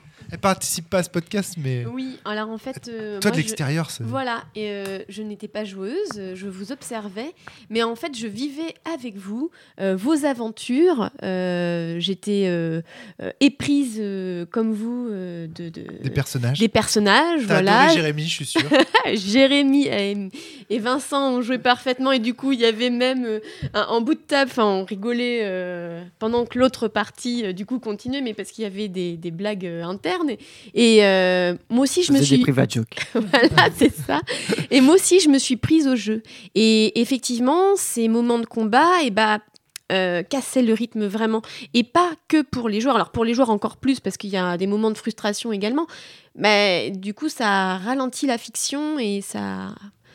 Ouais, c'est là que tu. Et oui. Non, t'es t'es parti vraiment te coucher à la fin À de la, la, partie. fin, à la fin. T'as- t'as- t'es voilà. pas allé te coucher avant quand même. Donc, euh, Non, ça non, va. non, j'ai fait jusqu'à T'as la tenu fin. jusqu'au bout quand même. Oui. Mais Tu as bon, tenu jusqu'à la prise de catch dans le nez avec les coups de pied Exactement. dans les oreilles. Alors, la lucha libre était fantastique. hein. on avait euh, la démonstration gestuelle, on vivait son truc aussi. Je vous remercie, j'ai été extrêmement aidé par euh, mes deux acolytes. Vraiment, vraiment, qui m'ont aidé dans l'inspiration. Ça a été une construction sur toute une partie. hein. C'était un travail d'équipe. Vraiment, euh, vraiment. Le cinéma, c'est avant tout des rencontres. Et... et de la lucha libre. Euh, alors, moi, je vois l'intention derrière le système. C'est-à-dire que euh, je comprends ce qu'ils ont voulu faire. Dans le slasher et dans ces films-là, dans ce genre-là, il- franchement, il y a un vrai côté, les persos, ils résistent de façon indécente aux attaques du méchant. Oui, et voire même, des fois même, ils n'arrivent pas malgré tout à faire de, de coups aux méchants. Moi, je pense aux méchants d'Halloween, où t'as beau le brûler, le, le, le tronçonner et tout, le mec, il se relève, quoi. Et il continue à te poursuivre avec la faucille. Autre... Euh, Jérémy, tu veux réagir? Euh, Euh, non, euh, c'est aussi les jets de dés qu'on a fait. On aurait pu avoir un sacré jet de dés qui aurait, mais en, en un tour, parce que on a eu quand même des coups de dégâts. Mon personnage, à un moment, il s'est pris euh, 7 points de dégâts d'un coup sur 16. Donc on était proche de la moitié en un seul coup. Et ça aurait pu être euh, inversé aussi pour les méchants, c'est-à-dire qu'on aurait pu faire vraiment un 1 sur un dé, et, euh, et le méchant aurait pu faire un, un- un très mauvais chiffre. Et là, les dégâts, c'est... Je, je l'ai fait. Vincent. J'ai fait un Gmax et on n'a pas fait tant de dégâts que ça. Ah oui, non, non, non, il y, a y a- y a un problème, il y a un problème d'équilibrage du système, c'est certain, mais je vois l'intention derrière. Est-ce que ce système de jeu n'est pas fait pour faire un tour ou deux comme on a fait et passer? Moi, pas je me demande, et je vais, et je vais, un truc qui va dans le sens là, c'est les prérogatives du metteur en scène et la façon dont est écrit le scénario. Toutes ces histoires de fondu au noir, euh, toutes ces histoires de cut. Donc on voit le couteau qui s'élève et là, cut, tac. Euh, la manière dont c'est fait, est-ce que finalement, là, on n'a pas été pris au piège aussi de notre volonté de rôliste de vouloir simuler une situation de A jusqu'à Z, alors, on aura- alors qu'on aurait dû se dire, c'est du cinéma, passons à la scène avec Flavie sur le bateau. On revient au combat et là, lucha libre, euh, c'est toujours la même merde et tout. Et pendant ce temps-là, à Veracruz, etc., etc. C'est-à-dire, est-ce qu'on a la question que je me pose, c'est au final, est-ce qu'on a bien utilisé le système dans l'esprit du jeu Est-ce qu'on a bien utilisé ce système de jeu Ou est-ce qu'on n'a pas voulu faire avec ce système quelque chose que le, le film, enfin le, le jeu Brain Soda ne prévoit pas? C'est la question que je me pose. En, en tout cas, dans la base, c'est pas précisé. Donc, euh, Donc ça mériterait peut-être euh, effectivement un, un éclaircissement là-dessus de la part des auteurs. Ou euh, un autre élément que j'ai lu dans les critiques du grog sur le jeu par rapport au système, c'est de dire que quand on rate, quand on fait des échecs, quand on fait pas de dégâts, c'est parce que les accessoires sont en mousse, que euh, le masque du monstre euh, saute et on voit que c'est du caoutchouc, euh, etc., etc. C'est vrai qu'on n'a pas trop utilisé ça. Non, mais ça aurait pu. Et là, du coup, on aurait pu retrouver du fun et du drôle, etc. Ça n'empêche pas néanmoins la critique de Jérémy sur la répétition du même, qui crée de l'ennui. Hein, ça, c'est ça, c'est certain. Mais voilà, c'est pour dire qu'à mon avis, plus que le système vraiment des règles à patcher, même si je pense qu'il faut virer les marges de réussite, les trucs comme ça, faut, faut être trouvé. Enfin, non, il y a quand même un problème avec Oui, le puis c'est système. un vieux, c'est un vieux jeu hein, déjà Oui, pour l'époque. euh, pour l'époque, il était pas mal. Puis, enfin, l'époque, c'était, c'était vraiment les coups des boss, quoi. Pour, t'avais un jeu fluide et puis t'arrivais à un- une scène de combat. Et pour une raison qui m'échappait et qui m'échappe toujours dans certains jeux, ah, c'est une scène de combat. Alors, euh, on va tout changer. On va mettre en place un système hyper dur. Mais pourquoi? Ce qu'il appelait le syndrome du mini-jeu hier soir. Ouais, ouais. Ou du boss, quoi. D'un coup, en fait, tu changes de jeu. Quoi. Récemment, j'ai fait le Metroid, le dernier Metroid sur euh, la Switch. Le jeu super, vraiment du début jusqu'à la fin génial. Et à la fin, le boss de fin, hyper dur, d'un coup comme ça. Et donc du coup, tu as une rupture de la fluidité du jeu. D'un seul coup comme ça, pof, tu te retrouves face à un truc euh, que moi j'ai trouvé vraiment hardcore et qui n'a rien à voir avec les- le reste de l'esprit du jeu. Oui, mais je pense qu'il te manquait une armure. Ouais, peut-être, je sais pas. C'est- Ouais. La marge de progression qui était trop élevée d'un coup, quoi. Ouais, d'un coup, ouais. Et ça m'a tué mon jeu, quoi. J'étais, j'étais déçu, quoi. Vraiment, du coup, euh, moi, j'étais emballé par le Metroid sur Switch et la fin, mais j'ai le boss de fin, j'ai fait, j'ai fini par le battre, mais j'ai passé une journée sur le boss. Il fallait être motivé, hein, quand même. Mais là, c'est pareil. On aurait voulu faire ce combat jusqu'au bout. Vous croyez qu'on aurait duré combien de temps? Je pense que ça aurait doublé la- le- notre partie. On Oui, serait parce qu'on l'a terminé sur un ex, ni- ex nihilo où moi j'arrive en fait avec des. Parce qu'on est coincé sur une machina. île, un Deus ex machina, pas ex nihilo, c'est une- ouais. Sur un Deus ex. je- ah, là, là, là, là, Tu l'as placé placement produit. Placement produit. Euh, oh, oups, excusez-moi, on se croirait dans ce sens. Oups là, mais non, je voulais pas du tout faire un truc tout sky. Oups là. Le 4, c'était quoi? Co- Cosmo, Cosmo, Cosmo?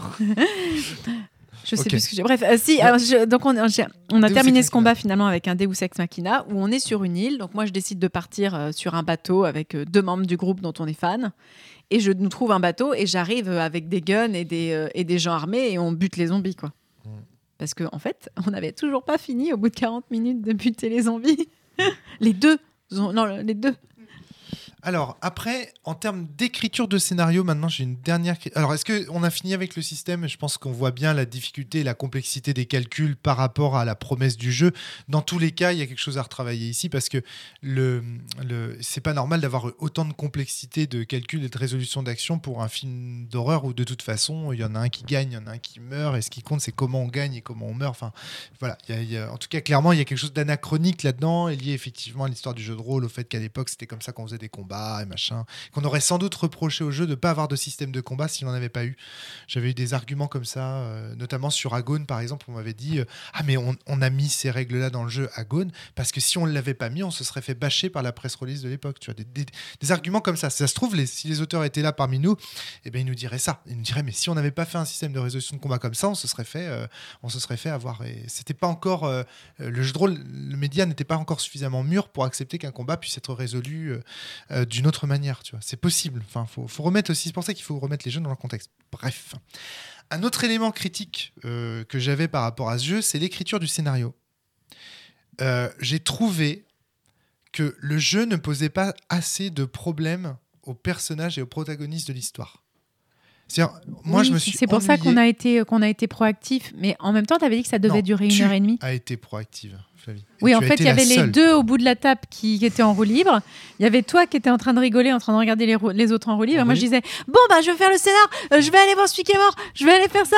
Et attention, Non, non, je m'inscris en faux. On n'était pas en roue libre. On essayait de créer du drama. Ils, ils jouaient leur on personnage. rapportait des points, on rajoute, on, on jouait l'histoire, une histoire romantique, une histoire déchirante. Ouais, en fait, il fallait Une voir ça. C'est quoi le film de Rodriguez avec les vampires là euh, Euh, une nuit en Non, enfer. non, Voilà, non, et bah j'en tu vois, y avait une coupure de film. Euh, Le, le premier, la première partie du film, en fait, c'était une histoire d'amour dans un bateau avec des fans, des, des problématiques adolescents. C'est à la deuxième moitié du film, quand la- le- parce que le premier mort c'était un accident. Euh, c'est c'est à partir du deuxième mort que le, le- le film est vraiment arrivé. Là, on touche à quelque chose à- au cœur de ma critique par rapport au jeu. C'est pas normal. C'est-à-dire que la scène d'amour que vous avez jouée, pour moi, elle est canon avec le slasher. Parce que dans un slasher, effectivement, il y a toujours cette scène où il y a un tel qui drague une telle, et en fait, ça va se finir euh, au lit dans une chambre isolée, une chambre isolée dans laquelle ils vont, comme par hasard, surprendre un phénomène anormal, etc. Vous, vous étiez dans le canon esthétique. Flavie, pas du tout. Flavie a joué à l'appel de Cthulhu pendant ce temps-là, à côté. C'est-à-dire que, mais si, t'étais dans C'est l'enquête. pas vrai, je suis un scout, euh, Castor Junior. Je suis allé, je suis allé avec, Ouais. le cam- avec le commandant pour apprendre à gérer le bateau au cas où plus tard Alors il y ça, aurait plus de ça c'est encore canon. Quand le mec il s'est fait tuer, je t'ai proposé d'aller chercher une bière. Je suis allée chercher des bières. En même temps, bah, je suis tombée sur le, le corps, donc je suis allée vérifier ce qui s'était passé. Non, attends. Il y a eu toute une phase de jeu où Vincent et toi, et toi toute seule, vous avez été dans l'enquête. Vous avez été chercher des éléments dans une pièce, vous avez fouillé la pièce du groupe de rock. Ouais, et, Vincent cherché- s'est déguisé et moi j'ai trouvé un couteau et, euh, et, euh, ça, c'est l'appel de Cthulhu pour moi. Ça, c'est des investigateurs du mythe. On est plus, on est dans du Scooby-Doo là. On n'est plus dans du. Alors, il y a une dimension Scooby-Doo dans le slasher, mais c'est pas vraiment ça. Donc, moi, je pense que le jeu souffre d'un manque de euh, d'écriture par rapport à son scénario. C'est-à-dire que le scénario est écrit pour être un setting et des situations, mais il ne dit pas ce que les personnages doivent faire dans ces situations. Ce serait pas mal d'avoir un metteur en scène qui dise Ok, on va tourner la scène de séduction maintenant, c'est bon, tu la dragues là, je la veux dans le lit dans 5 minutes. Tac, premier truc. Ensuite, on va jouer la scène avec le gros pervers là, le capitaine pervers. Tommy, prends ta casquette de scout, on y va. tu vois, je voyais bien un truc Je comme ça. m'appelle Wesley. Ouais, Wesley, pardon. Wesley Tommy, c'est bon. hein. un espèce de truc comme ça. Ok, on va jouer la scène où la self-made woman emmerde machin. Je vois une, en fait, je vois une façon de structurer le scénario qui permettent en fait d'obtenir des scènes prototypiques. Parce que si tu laisses les joueurs sans problème à résoudre, sans objectif, parce que moi c'est ce que j'ai ressenti dans la partie, on n'avait pas d'objectif, eh bien ils partent en roue libre. Alors si tu as des joueurs bienveillants ou qui ont des personnages hauts en couleur à jouer, comme les deux du fond, eh ben ça fonctionne, on est dans le truc du slasher, mais si tu n'as rien d'autre, eh ben tu pars machinalement, tu pars dans l'enquête et dans la résolution de l'enquête parce que c'est ce à quoi tu as l'habitude avec les jeux d'horreur et tu retournes sur ton système zéro et ta routine et machin et tu finis par jouer à un autre jeu que celui qui est proposé. Le- la chose, c'est que dans le scénario, il est bien dit euh, laissez libre cours aux joueurs de faire ça, laissez euh, les joueurs faire ça. euh, euh, ils ont un temps libre maintenant, euh, ils peuvent faire. Et en fait, c'est un moment d'attente avant le prochain meurtre, le prochain coup d'éclat ou les trucs comme ça, mais où ils ne sont pas présents. Mais Un Exactement. moment d'attente, ça peut être Mais oui. franchement un moment d'ennui en Bah, fait. je suis d'accord. Moi j'avais la sensation d'être un peu dans la salle d'attente par moment. Bah, c'est ça. Mais Vraiment. comme euh, un début d'un J'attendais que slasher. l'action ait lieu quoi. Comme un début d'un slasher. Au tout début d'un slasher, les, allez, les 30-45 premières minutes, il ne se passe pas grand-chose à part des morts en dehors de l'action avec les personnages. Jérémy, tu voulais ajouter quelque Mm, chose Alors, je, je vois très bien ce que tu, tu veux dire en disant il y, a, il y a vraiment une structure qui est amenée avec en plus l'histoire du metteur en scène qui aurait évité effectivement tout ce que tu as dit. Mais moi, j'aurais eu du mal si on m'avait imposé vraiment de le faire. Ça a fonctionné parce qu'on C'est est, rentré dans le délire. Que si on m'a dit, et maintenant, on fait la scène de séduction, déjà, je te dis, je- au départ, j'étais comme ça, je suis, oh là là, ça va être dur, bimbo. Enfin, c'était pas du tout mes représentations. C'est quand ensuite j'ai vu que c'était une cruche et qu'on était dans un film, je fais, ok, je vois comment j'ai rentré dans le délire. Mais si ensuite on m'aurait imposé, moi là tu fais une scène de séduction avec Miguel, je fais, ah non c'est imposé. Alors que là c'était amené en plus parce que pareil il a des compétences euh, Miguel qui va dans ce sens-là. Je suis d'accord avec euh, toi que ma solution est pas bonne parce qu'elle met en posture d'auteur, elle met la pression sur les joueurs et tout, et vraiment tu le mets en. Là, j'ai essayé d'apporter une. re- Je viens de l'improviser la réponse à- au problème. Mm. Ce que je te dis, c'est qu'il y a un problème. Je te dis pas que j'ai la solution. Moi, je suis pas fan en plus de, des- de ce type de, de trucs. Je suis d'accord que ma solution est pourrie, mais est-ce que tu vois le problème que je cherche Oui, parce que euh, j'ai j'ai eu peur aussi à un moment euh, que euh, notre histoire prenait vraiment. Parce que je pense que si on était vraiment en roue libre, on aurait pu passer la soirée à délirer, mais du coup, on aurait peut-être joué presque limite que à deux, quoi, au bout d'un moment. Mm. Et c'est pour ça qu'à un moment, mon personnage fait. Bah, une fois qu'il y a eu le deuxième meurtre, il va rentrer un peu plus dedans à sa manière, mais du coup, la, la partie euh, nerveuse. Bah, du coup, je le mettais en avant et du coup, je suivais. euh, Bah, j'ai fini par suivre le scout. euh, à un moment, je crois qu'aussi on était ensemble. Enfin bref, j'ai essayé de- ensuite de suivre un peu les autres en disant bah, maintenant, je, je me mets derrière ce que je suis stressé, mais je suis toujours la personne stressée. Et puis dès que je vois un truc, je fais, Ah T'as brisé mon cœur. et j'ai brisé le cœur de Miguel. mon amour. Bah oui, oui. mais Sabrina était là. Qui ça? C'est excellent. Euh, donc voilà, en tout cas, euh, mais effectivement, après tout, après tout, ce que vous dites là, laisser les joueurs en roue libre, est-ce que c'est pas la meilleure manière d'obtenir des scènes décalées Oui, et puis en plus, je rappelle qu'il y avait les. Tu nous en avais parlé juste avant, les dialogues Ikea, Oui, ça qui c'était le permettent de cliché. meubler un peu et pour euh, et qu'il fallait déjà. Et, et on a fait plein de dialogues Ikea. C'était le cliché du, euh, du metteur en scène. Parce Ah que oui, le c'est metteur ça. en scène a aussi d'où un est-ce que cliché. ça vient C'est ça, ok. Ah oui, le- en tant que metteur en scène, tu tires un cliché. c'est Voilà, vrai. un Ouais, cliché en plus qui, euh, qui doit être joué euh, par les joueurs. Moi, j'ai pas décrit mon cliché, mais c'était bruit hors champ Euh, donc, euh, à un moment donné, le sondier euh, s'est planté, il a oublié une bobine, et donc vous allez devoir doubler à la bouche euh, toutes les Ah scènes que merde, je on l'a pas fait, c'est vrai, c'est dommage. Oui. Mais en fait, C'est pourquoi On, on a fait deux. J'aurais adoré parce que plic-ploc et waouh, tu fais super bien le énorme, chat. ça, comme Exactement. Il le fallait. Et ça, c'est pareil, c'est une référence à la cité de la peur des nuls. euh, Enfin, je- ouais, de les nuls. Mais c'est même une. Enfin- Les nuls font une référence à des films dans lesquels ça a vraiment eu lieu.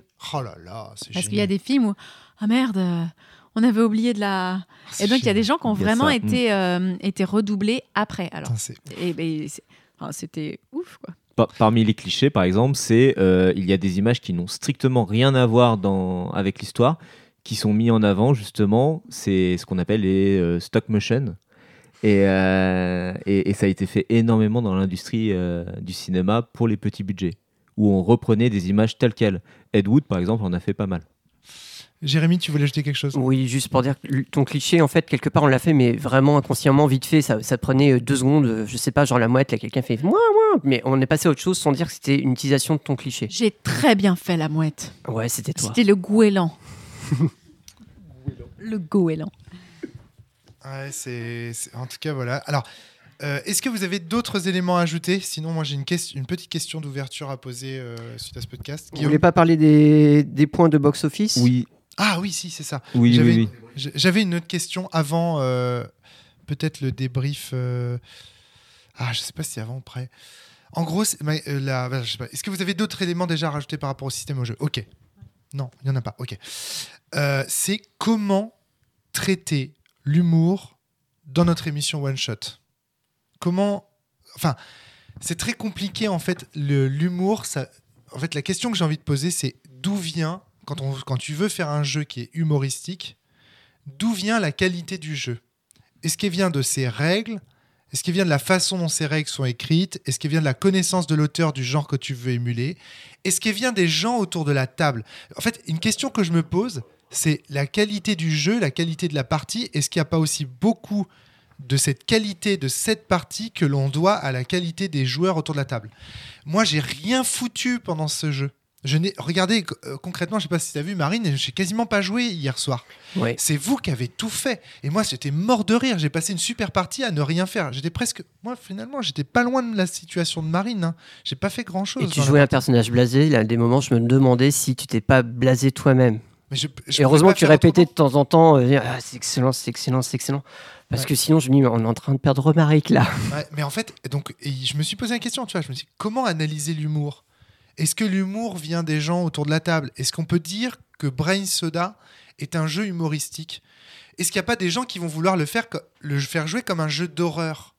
Quelle distinction entre Sombre et Brain Soda de ce point de vue? Quelle différence entre présenter son jeu comme un jeu d'horreur, comme le fait Johan, et, présenter Bra- euh, Brain Soda comme un jeu d'humour? Quel impact sur la partie? Et c'est tout un tas de questions comme ça que je me suis posé au terme de Pour moi, en fait, c'est vraiment un jeu d'humour. Déjà parce qu'il est présenté comme ça. Exactement. Donc, du coup, il permet directement de se dire qu'il va falloir prendre du recul et aussi à cause du décalage. Pour moi, beaucoup de choses dans le jeu de rôle, quand je ris, et beaucoup, beaucoup de, des points d'humour en fait, qui arrivent sont dus à un décalage entre la fiction qu'on va me demander de faire et ce qui se passe réellement. Et dans ce jeu de rôle, en fait, le décalage est permis par la, par la fiche de personnage que tu as devant toi. C'est-à-dire, tu es censé jouer un truc, euh, un truc genre Castor Junior, etc. et aller défoncer un zombie. Juste, tu l'air de rien. Enfin. Et, et c'est tout ce, euh, tout ce décalage. Quand, puis quand tu connais vraiment le cinéma, enfin le truc d'entrée fracassante, j'ai passé ma partie à, à me dire quand est-ce que je peux faire un truc complètement débile. Et je pense que c'est vrai pour tout le monde. Et euh, du coup, je pense que c'est vraiment un jeu humoristique parce qu'il est présenté, parce que le, le- la façon dont sont présentés les personnages nous amène à ça. Par contre, toi, tu disais ah oui mais moi mes mes compétences euh, elles vraiment Moi, il y avait moi, plein de choses ouais. Romaric mes compétences, elles me permettaient vraiment de jouer des trucs, mais au final, tes compétences, tu les as jouées vraiment premier degré parce qu'elles sont écrites premier degré. Mais si tu avais été écrite un peu, euh, tu les, t'as pas pu, c'était compliqué de faire un C'était décalage. un personnage très premier degré. Oui, tout à fait. En fait, moi, je voyais ma, mon personnage comme l'actrice qui s'est égarée dans le film de série Z, mais dans le fond qui voudrait être une vraie Ouais, actrice en de fait, t'es- cinéma, en tu fait, vois. tu es l'héroïne du, du film. Très souvent, les héros, les héros et les héroïnes du- des films sont ces personnages hyper, euh, hyper sombres, charismatiques, qui rigolent pas. Et t'as tout le monde qui fait de la merde autour. Et, euh, et je veux dire, par exemple, dans The Faculty, euh, le personnage qui, qui fait de la drogue, etc., qui n'a jamais un jamais un, un sourire, il est voilà. Euh, dans euh, Scream, faut la- Neve Campbell, elle est voilà, ouais, Courtney Cox. ouais. Mais que surtout, Neve Campbell est extrêmement ne, ne rit pas. Enfin, c'est pas avec elle que tu vas te marrer dans Scream. Donc tu étais ce personnage-là. Donc je pense que par rapport à nous qui étions finalement les, les tricksters, toi tu étais, euh, toi t'étais l'héroïne. Ouais, et donc euh, du coup, ouais, ok, moi j'étais le personnage sérieux qui montre d'autant plus le décalage humoristique des autres. Mais euh, Quoique reste bien coiffé, euh, je te, je te Oui, le je joué, Ouais. Oui, tu l'as joué. C'est des moments, les c'est seuls moments d'humour d'ailleurs que j'ai eu, c'était un peu ça en fait. S'habiller euh, en cuir malgré la chaleur. Ouais, c'est Ouais. Ah, mais c'était pas facile à Ouais, jouer. non, c'est pas facile. euh, mettre des claques dans le dos, tu aurais pu mettre des claques J'en comme ça, ai mais- fait une fois. Mais c'est pour, pas. euh, oui, Tout à fait, pour ouais. faire, et J'ai euh, raté d'ailleurs. C'était d'ailleurs une des actions que j'ai fait la plus Parce que moi, avoir l'air sérieux, avoir l'air sérieux en, en disant n'importe quoi, mais je l'ai joué non-stop. Oui, avoir oui, l'air sérieux en disant n'importe quoi, ben, j'ai raconté n'importe quoi. Mais quelque part, c'est plus facile à caricaturer que le fait de s'habiller en cuir. Je suis d'accord. Moi, je- Surtout dans le jeu de rôle où on parle. j'ai une compétence fin, qui était euh, une mine d'or hein, pour faire de l'humour. euh, ma compétence, c'était quand même comprendre un mot de plus de deux syllabes. Et j'ai utilisé le système, j'ai fait des jets et qui ont permis de faire. Alors, c'est c'est mon humour, mais ça tombe bien parce qu'autour de la table, on est plusieurs à avoir le même type d'humour. Euh, genre le mot psychopathe, ben voilà, j'ai raté un jet. Donc, euh, j'avais effectivement compris qu'il s'agissait d'un petit oiseau du Guatemala. Non, du Paraguay, pardon. Du Paraguay. Euh, voilà, mais c'est un humour débile, mais ça marche. Et là, effectivement, on comprend tout de suite en lisant le trait que oui, c'est fait pour faire de l'humour, quoi. Hmm, bien sûr. Euh, Oui, puis ça donnait, ça des, dia- des dialogues vraiment euh, très décalés, en fait. Entre Mon Dieu, mais tu ne vois pas que nous avons affaire à un psychopathe Moi, je trouve plutôt que c'est un tueur, hein, tu sais, il ressemble pas à un oiseau. Enfin, évidemment, évidemment, enfin, je veux dire, le- c'est permis par le système.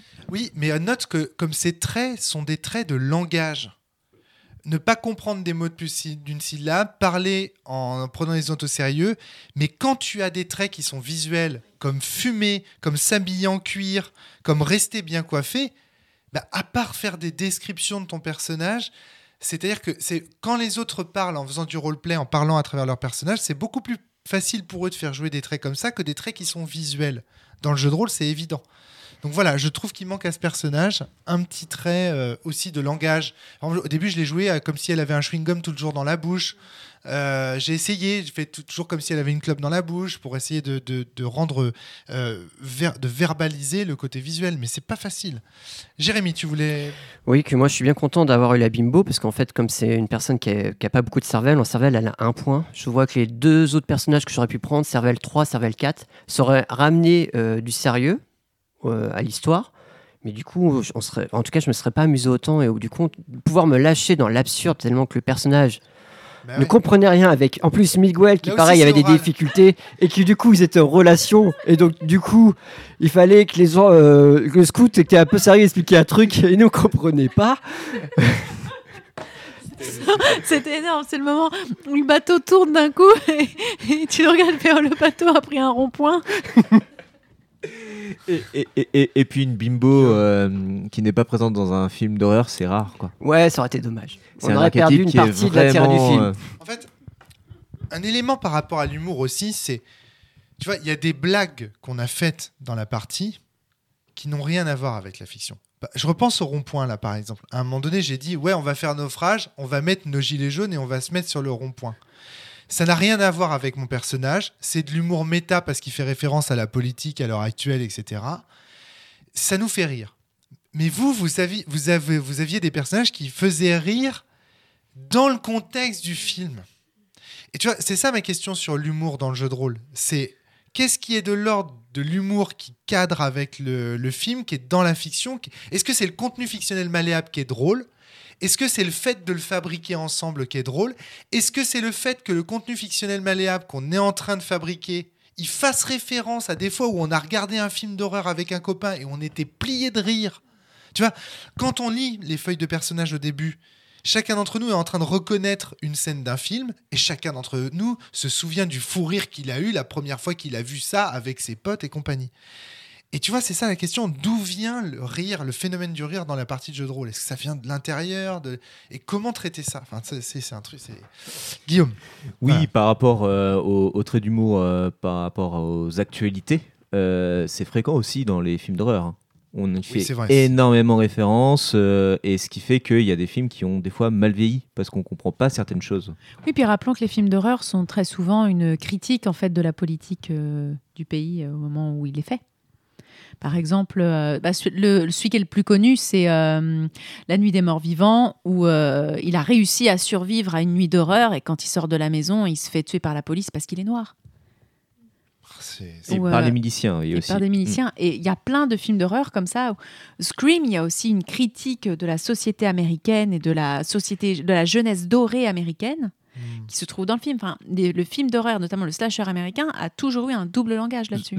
Zombie, zombie, si on Oui. reste sur, euh, Sur sur, Romero, cette ouais. idée-là. C'est le deuxième euh, de- du triptyque, justement, où euh, on, Romero a cherché à critiquer la société de consommation. Où les zombies, qu'est-ce qu'ils font? Eh ben, Ils retournent là où ils vont d'habitude tous les jours, c'est-à-dire le centre commercial. J'avais trouvé ça très très fort. Le fait qu'il y ait des zombies qui machinalement refassent des actions qu'ils faisaient. Qu'est-ce que ça dit justement de nous-mêmes comme consommateurs et compagnie? Ouais, J'avais trouvé ça, ça m'avait marqué déjà à l'époque euh, ce cette critique dans les films de Romero. Donc ça, tu dirais, ça fait aussi partie de l'humour euh, du Je- film? pour moi, oui. Alors, pardon Vincent, tu voulais rajouter quelque chose? Je, je voulais juste te dire un élément de réponse à ce que tu as. Je pense que l'humour en jeu de rôle, c'est ce qu'il y a de plus difficile. Oui, Parce que l'humour est forcément subjectif. Ce qui me fait rire moi, c'est pas ce qui te fait rire toi. non. Euh, Il y a aussi un élément qui là était circonstanciel, qui est que euh, Jérémy, Fly et moi, on s'est vraiment rencontrés sur, sur un jeu bah, super clic. hein, Il y a un podcast dessus Ouais, tout à fait. qui était déjà dans cet humour, etc. Et qu'on s'est rendu compte que tous les trois, on avait le même type d'humour, que ça fonctionnait bien. Et ben, on avait envie de rire, donc on a ri. Mais c'est sûr que, enfin, moi, je comprendrais tout à fait que ce qui nous a fait rire hier soir, il y a des gens autour de la table qui disent, mais c'est pas drôle en fait. Ah, Mais je pense qu'on peut critiquer le genre aussi en disant qu'on a beaucoup ri des femmes euh, au cours de cette partie. Hein Regardez, là par exemple, moi j'ai Cervelle 1 aussi en tant que femme. Jérémy euh, a Cervelle 1. Ça fait quand même deux femmes ont Ah oui, 1. j'avais pas vu ça. Et- La bourge un gros Cervelle Il problème. faut, il faut, il pas, il faut Trois. pas, il Trois. faut pas nier. C'est-à-dire que le genre, le genre véhicule aussi Enfin, des euh, clichés sexistes ouais, euh, euh, et compagnie. le latino à Cervelle 1. Non, mais- C'est un latino, ça- c'est pas le blanc, Ouais. c'est pas le Ça, scout. alors, attendez, Voilà. ce que Non, je veux mais dire, on- c'est que il y a dans le genre là, il y a, on peut, voilà, on peut aussi euh, dire qu'on a, on a, enfin, on a ri de dominer. Les femmes sont, sont une population, enfin, tu vois, sont une population euh, dominée. Les latinos sont une population dominée. On dans a aussi ri de moi, mais parce que parce qu'en fait, euh, je suis le scout euh, et on a ri de moi parce que je suis dans le placard, etc. Parce que dans la dans la, la- ce que proposent en fait les films de teenage, c'est aussi de euh, de mettre en avant le mal-être des adolescents Mhm. et euh, donc du coup de mettre en avant ça. Guillaume. Oui, il y avait un autre prétiré qui était le geek et qui, par exemple, n'est pas, euh, n'avait pas été pris. Ouais. Euh, et euh, c'est vraiment la caricature des années 80-90. hein. C'est Donc- pas du tout le, le geek perçu comme aujourd'hui. Que- Et c'est vraiment un produit de, du temps qu'il cherche à émuler. donc, est-ce que tu dirais que en fait tout le monde en prend pour son grade C'est-à-dire qu'on se moque de tout le monde à égalité. Oui, on se moque des femmes, oui, mais on se moque aussi des wasps. Oui, mais il y a un Oui, empowerment, il y a un y a un empowerment en fait dans ces films, euh, dans ces films-là, c'est-à-dire que quelque part au début, en fait, on montre tout ce qui fait qu'ils sont dominés, mais au final, c'est eux qui vont combattre, c'est eux qui vont y aller, et dans la fiction, en fait, c'est eux qui survivent. C'est pas tous les blancs qui ont- tous les blancs wasps qui ont été assassinés sur le sur le bateau. Ouais, bien sûr. C'est il y a aussi une revanche en fait des dominés dans les films de slasher américains qui explique Alors- d'ailleurs pourquoi en fait ça Alors, marche. attention, Ça- suis- ça, là, là, là, je suis pas d'accord parce que euh, il y a il y a l'un des archétypes euh, et l'un des mèmes les plus connus aussi, c'est que dans les films d'horreur, c'est toujours le noir qui meurt en premier. Oui, c'est vrai. Ouais, et c'était le cas là. Alors, Et oui, et c'était le cas là Ouais. aussi. c'était le cas là. Ouais, c'est vrai. Alors, juste un point, c'est qu'il faut bien distinguer la critique que l'on peut faire du genre de la critique que l'on fait de la partie de jeu de rôle. moi j'avais en ligne de mire la partie de jeu de rôle. Si on analysait les rires, si on analysait les raisons pourquoi on a rigolé, etc., etc., est-ce qu'il n'y a pas des fois où on a rigolé de clichés sexistes, de trucs, etc. Et donc, c'est toujours pareil. C'est qu'il faut savoir de quel point de vue ces clichés sont énoncés, avec qui on les fait. Est-ce qu'on rit avec ou est-ce qu'on rit de cela, etc. C'est toujours ça. C'est là, c'est là aussi où la place d'humour, de l'humour, pardon, elle est, elle est problématique dans le jeu de rôle. Parce que comme tu ne sais jamais qui va utiliser ton jeu, tu ne sais jamais en fait comment l'humour va être utilisé et s'il n'aura pas des conséquences euh, euh, politiques, conservatrices, néfastes, s'il va pas vexer des gens. On aurait très bien pu imaginer que en voyant notre partie, euh, un- une personne extérieure qui ne connaît pas les films de slasher se dise mais en fait vous vous moquez de moi en fait voilà comme ce qui s'est passé à Passion de las Passiones où moi concrètement je connaissais pas les codes du genre et donc en fait je me suis dit mais en fait ces gens sont en train de, de jouer des dominés en train d'asservir des femmes etc et c'est pas du tout euh, c'est pas du tout euh, friendly et donc ça j'imagine qu'on peut avoir le même genre de problème donc c'est ça aussi c'est l'hu- l'humour enfin en fait l'articulation que j'essaye d'interroger c'est l'humour et la volonté politique. C'est-à-dire euh, jusqu'où est-ce que on peut rire, de qui on peut rire, est-ce que voilà, on peut rire de tout avec n'importe qui, etc. C'est toujours la même question. Guillaume. Est-ce que les traits sont pas suffisamment gros justement pour euh, servir aussi de dénoncer Oui, euh, si. ce genre de choses-là? Voilà. Je pense que justement, Brain Soda a un avantage là-dessus. euh, par rapport à beaucoup de jeux qui reprennent des genres, c'est ce que je disais au tout début du podcast, c'est qu'on sent qu'il est déconstruit. Il sent, on sent qu'ils ont quand même beaucoup réfléchi euh, à, à tout ça. La ficelle est Pour- tellement grosse que c'est euh, de l'énorme câble, quoi. Voilà, c'est du gros câble, exactement. Et donc, euh, après, on peut s'interroger quand même sur ce qu'on est en train de faire effectivement autour de la table. Est-ce qu'on n'est pas effectivement en train de rire de la bimbo, machin Bah, pour parce que nous, on s'interroge. Mais euh, je veux dire, tu vas avoir toutes les problématiques à chaque fois, même pour un outil. Tu dis un tournevis, un tournevis, c'est fait pour visser, mais ça peut être très mal utilisé, ça peut être une arme. Dans ces cas-là, est-ce que euh, le tournevis, euh, celui qui a créé le tournevis, avait une intention Enfin, Voilà, tu vois, c'est et ça. on peut amener toute une réflexion euh, là-dessus aussi. On pourrait le faire, En tout cas, Alors- voilà. les- malgré que ce soit une œuvre. Donc du coup, il y a quand même cet aspect qu'il faut pas oublier. Il y a, il y a quand même un propos. hein. J'en viens à mon. Attends, juste pour répondre à ta question, moi, ce qui m'a le plus fait rire hier soir, c'est Jérémy, et je pense que c'est autour de la table, c'est pourquoi? Parce que Jérémy, quand il voit la bimbo, le premier truc qu'il dit, c'est non, je vais pas pouvoir jouer ça, c'est horrible. Je peux pas, je peux pas faire des stéréotypes comme ça. Qu'il a pas envie à la base de jouer ça. Il, nous- il nous prévient, je vous préviens, vrai je vais essayer. drôle, en fait. et on le voit euh, hyper pinceau, il fait Je vais essayer, je vous préviens, je, euh, je vais faire ce que je peux, euh, mais, mais franchement, ça me gêne. Et donc, dès les premiers moments où il fait ça, en fait, on voit Jérémy qui est hyper gêné. Et en fait, c'est pas de la bimbo qu'on a ri toute la soirée. C'est C'est Jérémy. Jérémy. C'est pas faux. Ça, c'est vraiment pas faux ce que tu dis là. Mais ça, c'est intéressant. C'est un, élément de réponse qui est très intéressant. Est-ce qu'on n'est pas en train de rire de nous-mêmes quand on joue à ça? Et en fait, dans le fond, on discriminerait personne. On rirait de, personne si ce n'est des gens qui sont là autour de la table et compagnie compagnie. Moi, quand je joue ma bonne poire, qui, quand on lui dit euh, si, si, tu peux aller par là, elle y va direct. Évidemment qu'en fait, euh, et qu'on commence à rigoler, évidemment qu'on se fout de la gueule de Flavie qui est obligée de faire un truc complètement débile et qui les regarde. je vais faire un truc débile. Ou que je vous préviens, bon, j'ai avoir l'air sérieux en disant n'importe quoi, allons-y. Et, du coup, t'as l'air un peu, t'as un peu de gêne, tu vois, et en même temps, en même temps, tu ris. Et, et c'est drôle en fait, parce que c'est aussi le fait de pouvoir être capable de se moquer de soi en train de faire, en train de faire ça. Et l'humour, euh, être capable de se, d'avoir un peu de recul et de d'autodérision, c'est quand même très bien et c'est ce qui fait le plus rire en fait. Ouais, c'est, génial.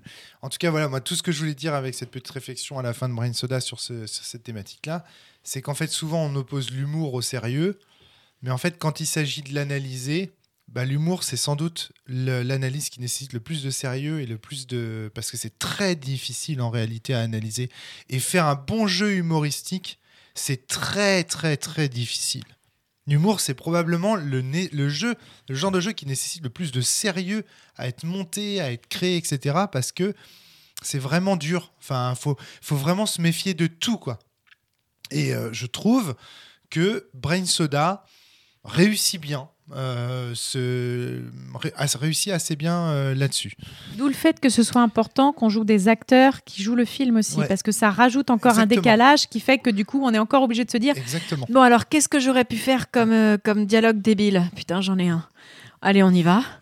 Et, et évidemment, les autres voient la gêne. C'est c'est assez bon. Pour conclure ce podcast, j'aimerais qu'on juge la fiction qu'on a créée ensemble à l'aune des euh, différents critères qui sont proposés pour les points de box-office. Alors vas-y, on va les reprendre ensemble.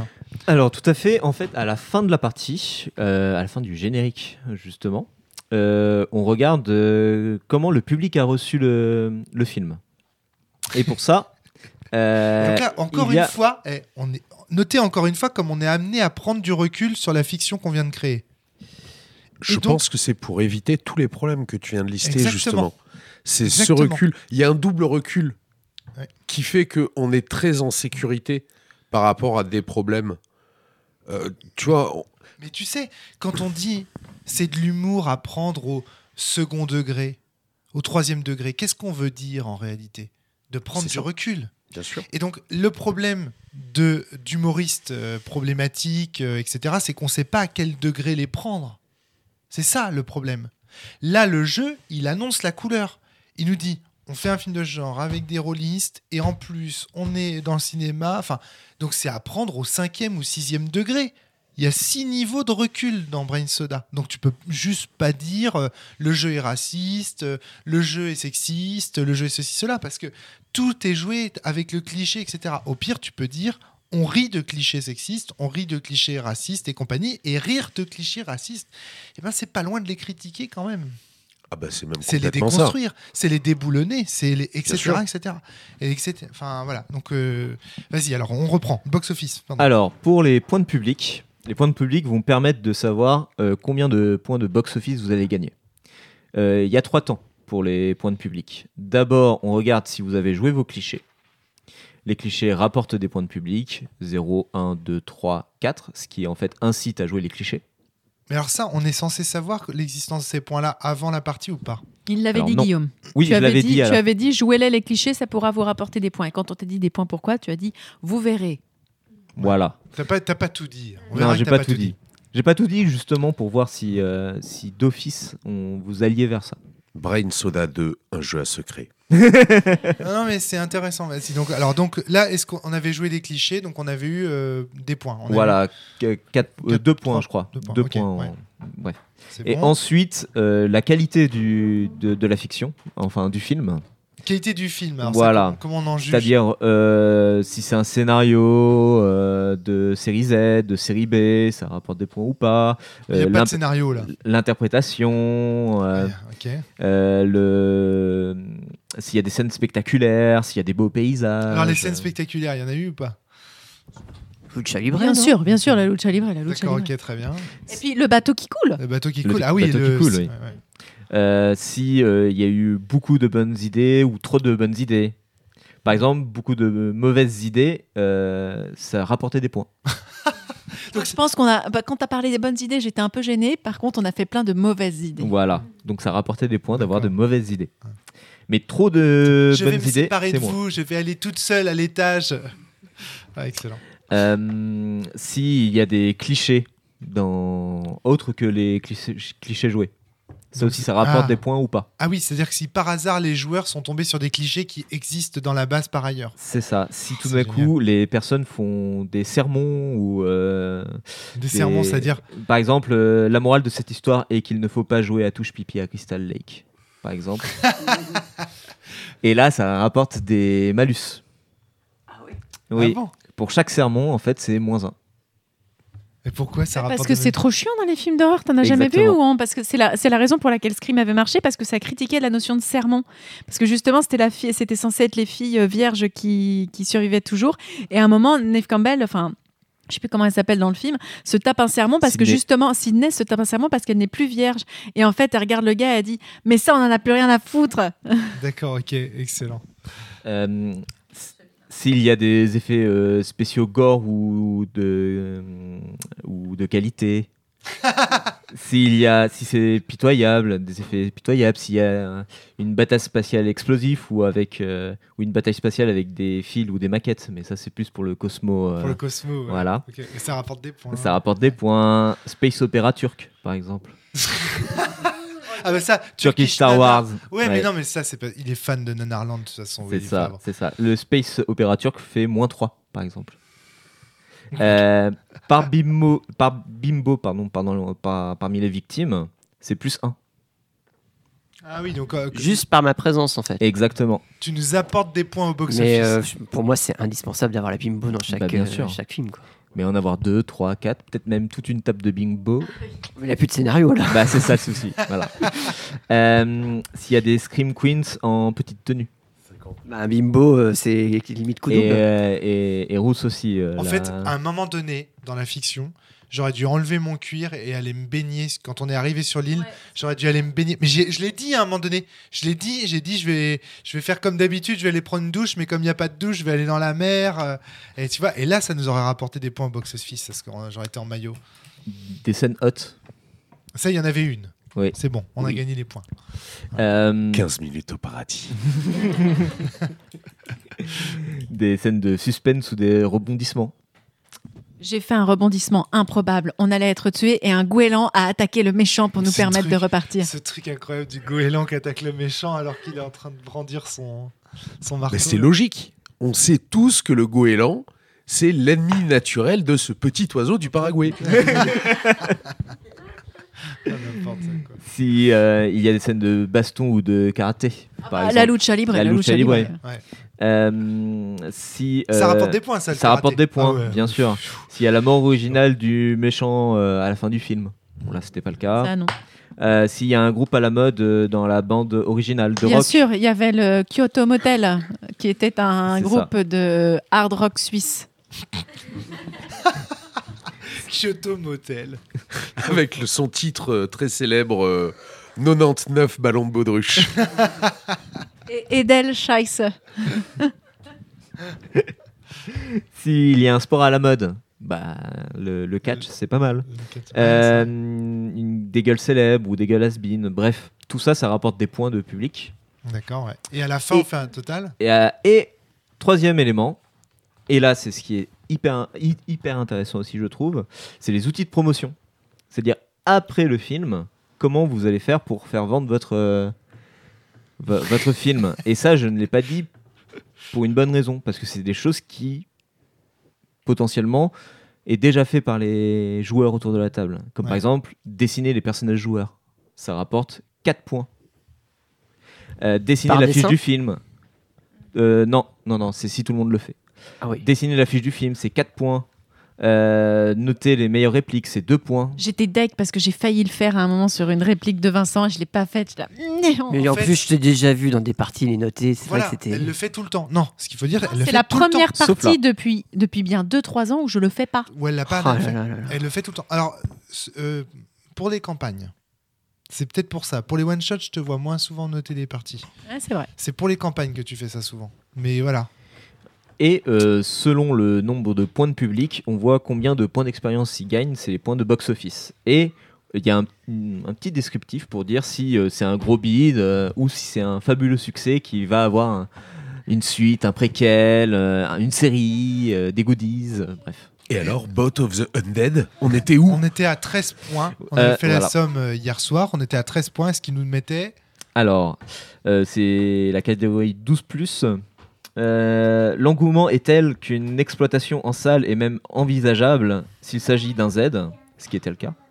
Le producteur chope le melon en pensant déjà à la séquelle et au merchandising, t-shirt, jouets, dessins animés tirés du film, etc. Pourquoi pas une exploitation outre-Atlantique?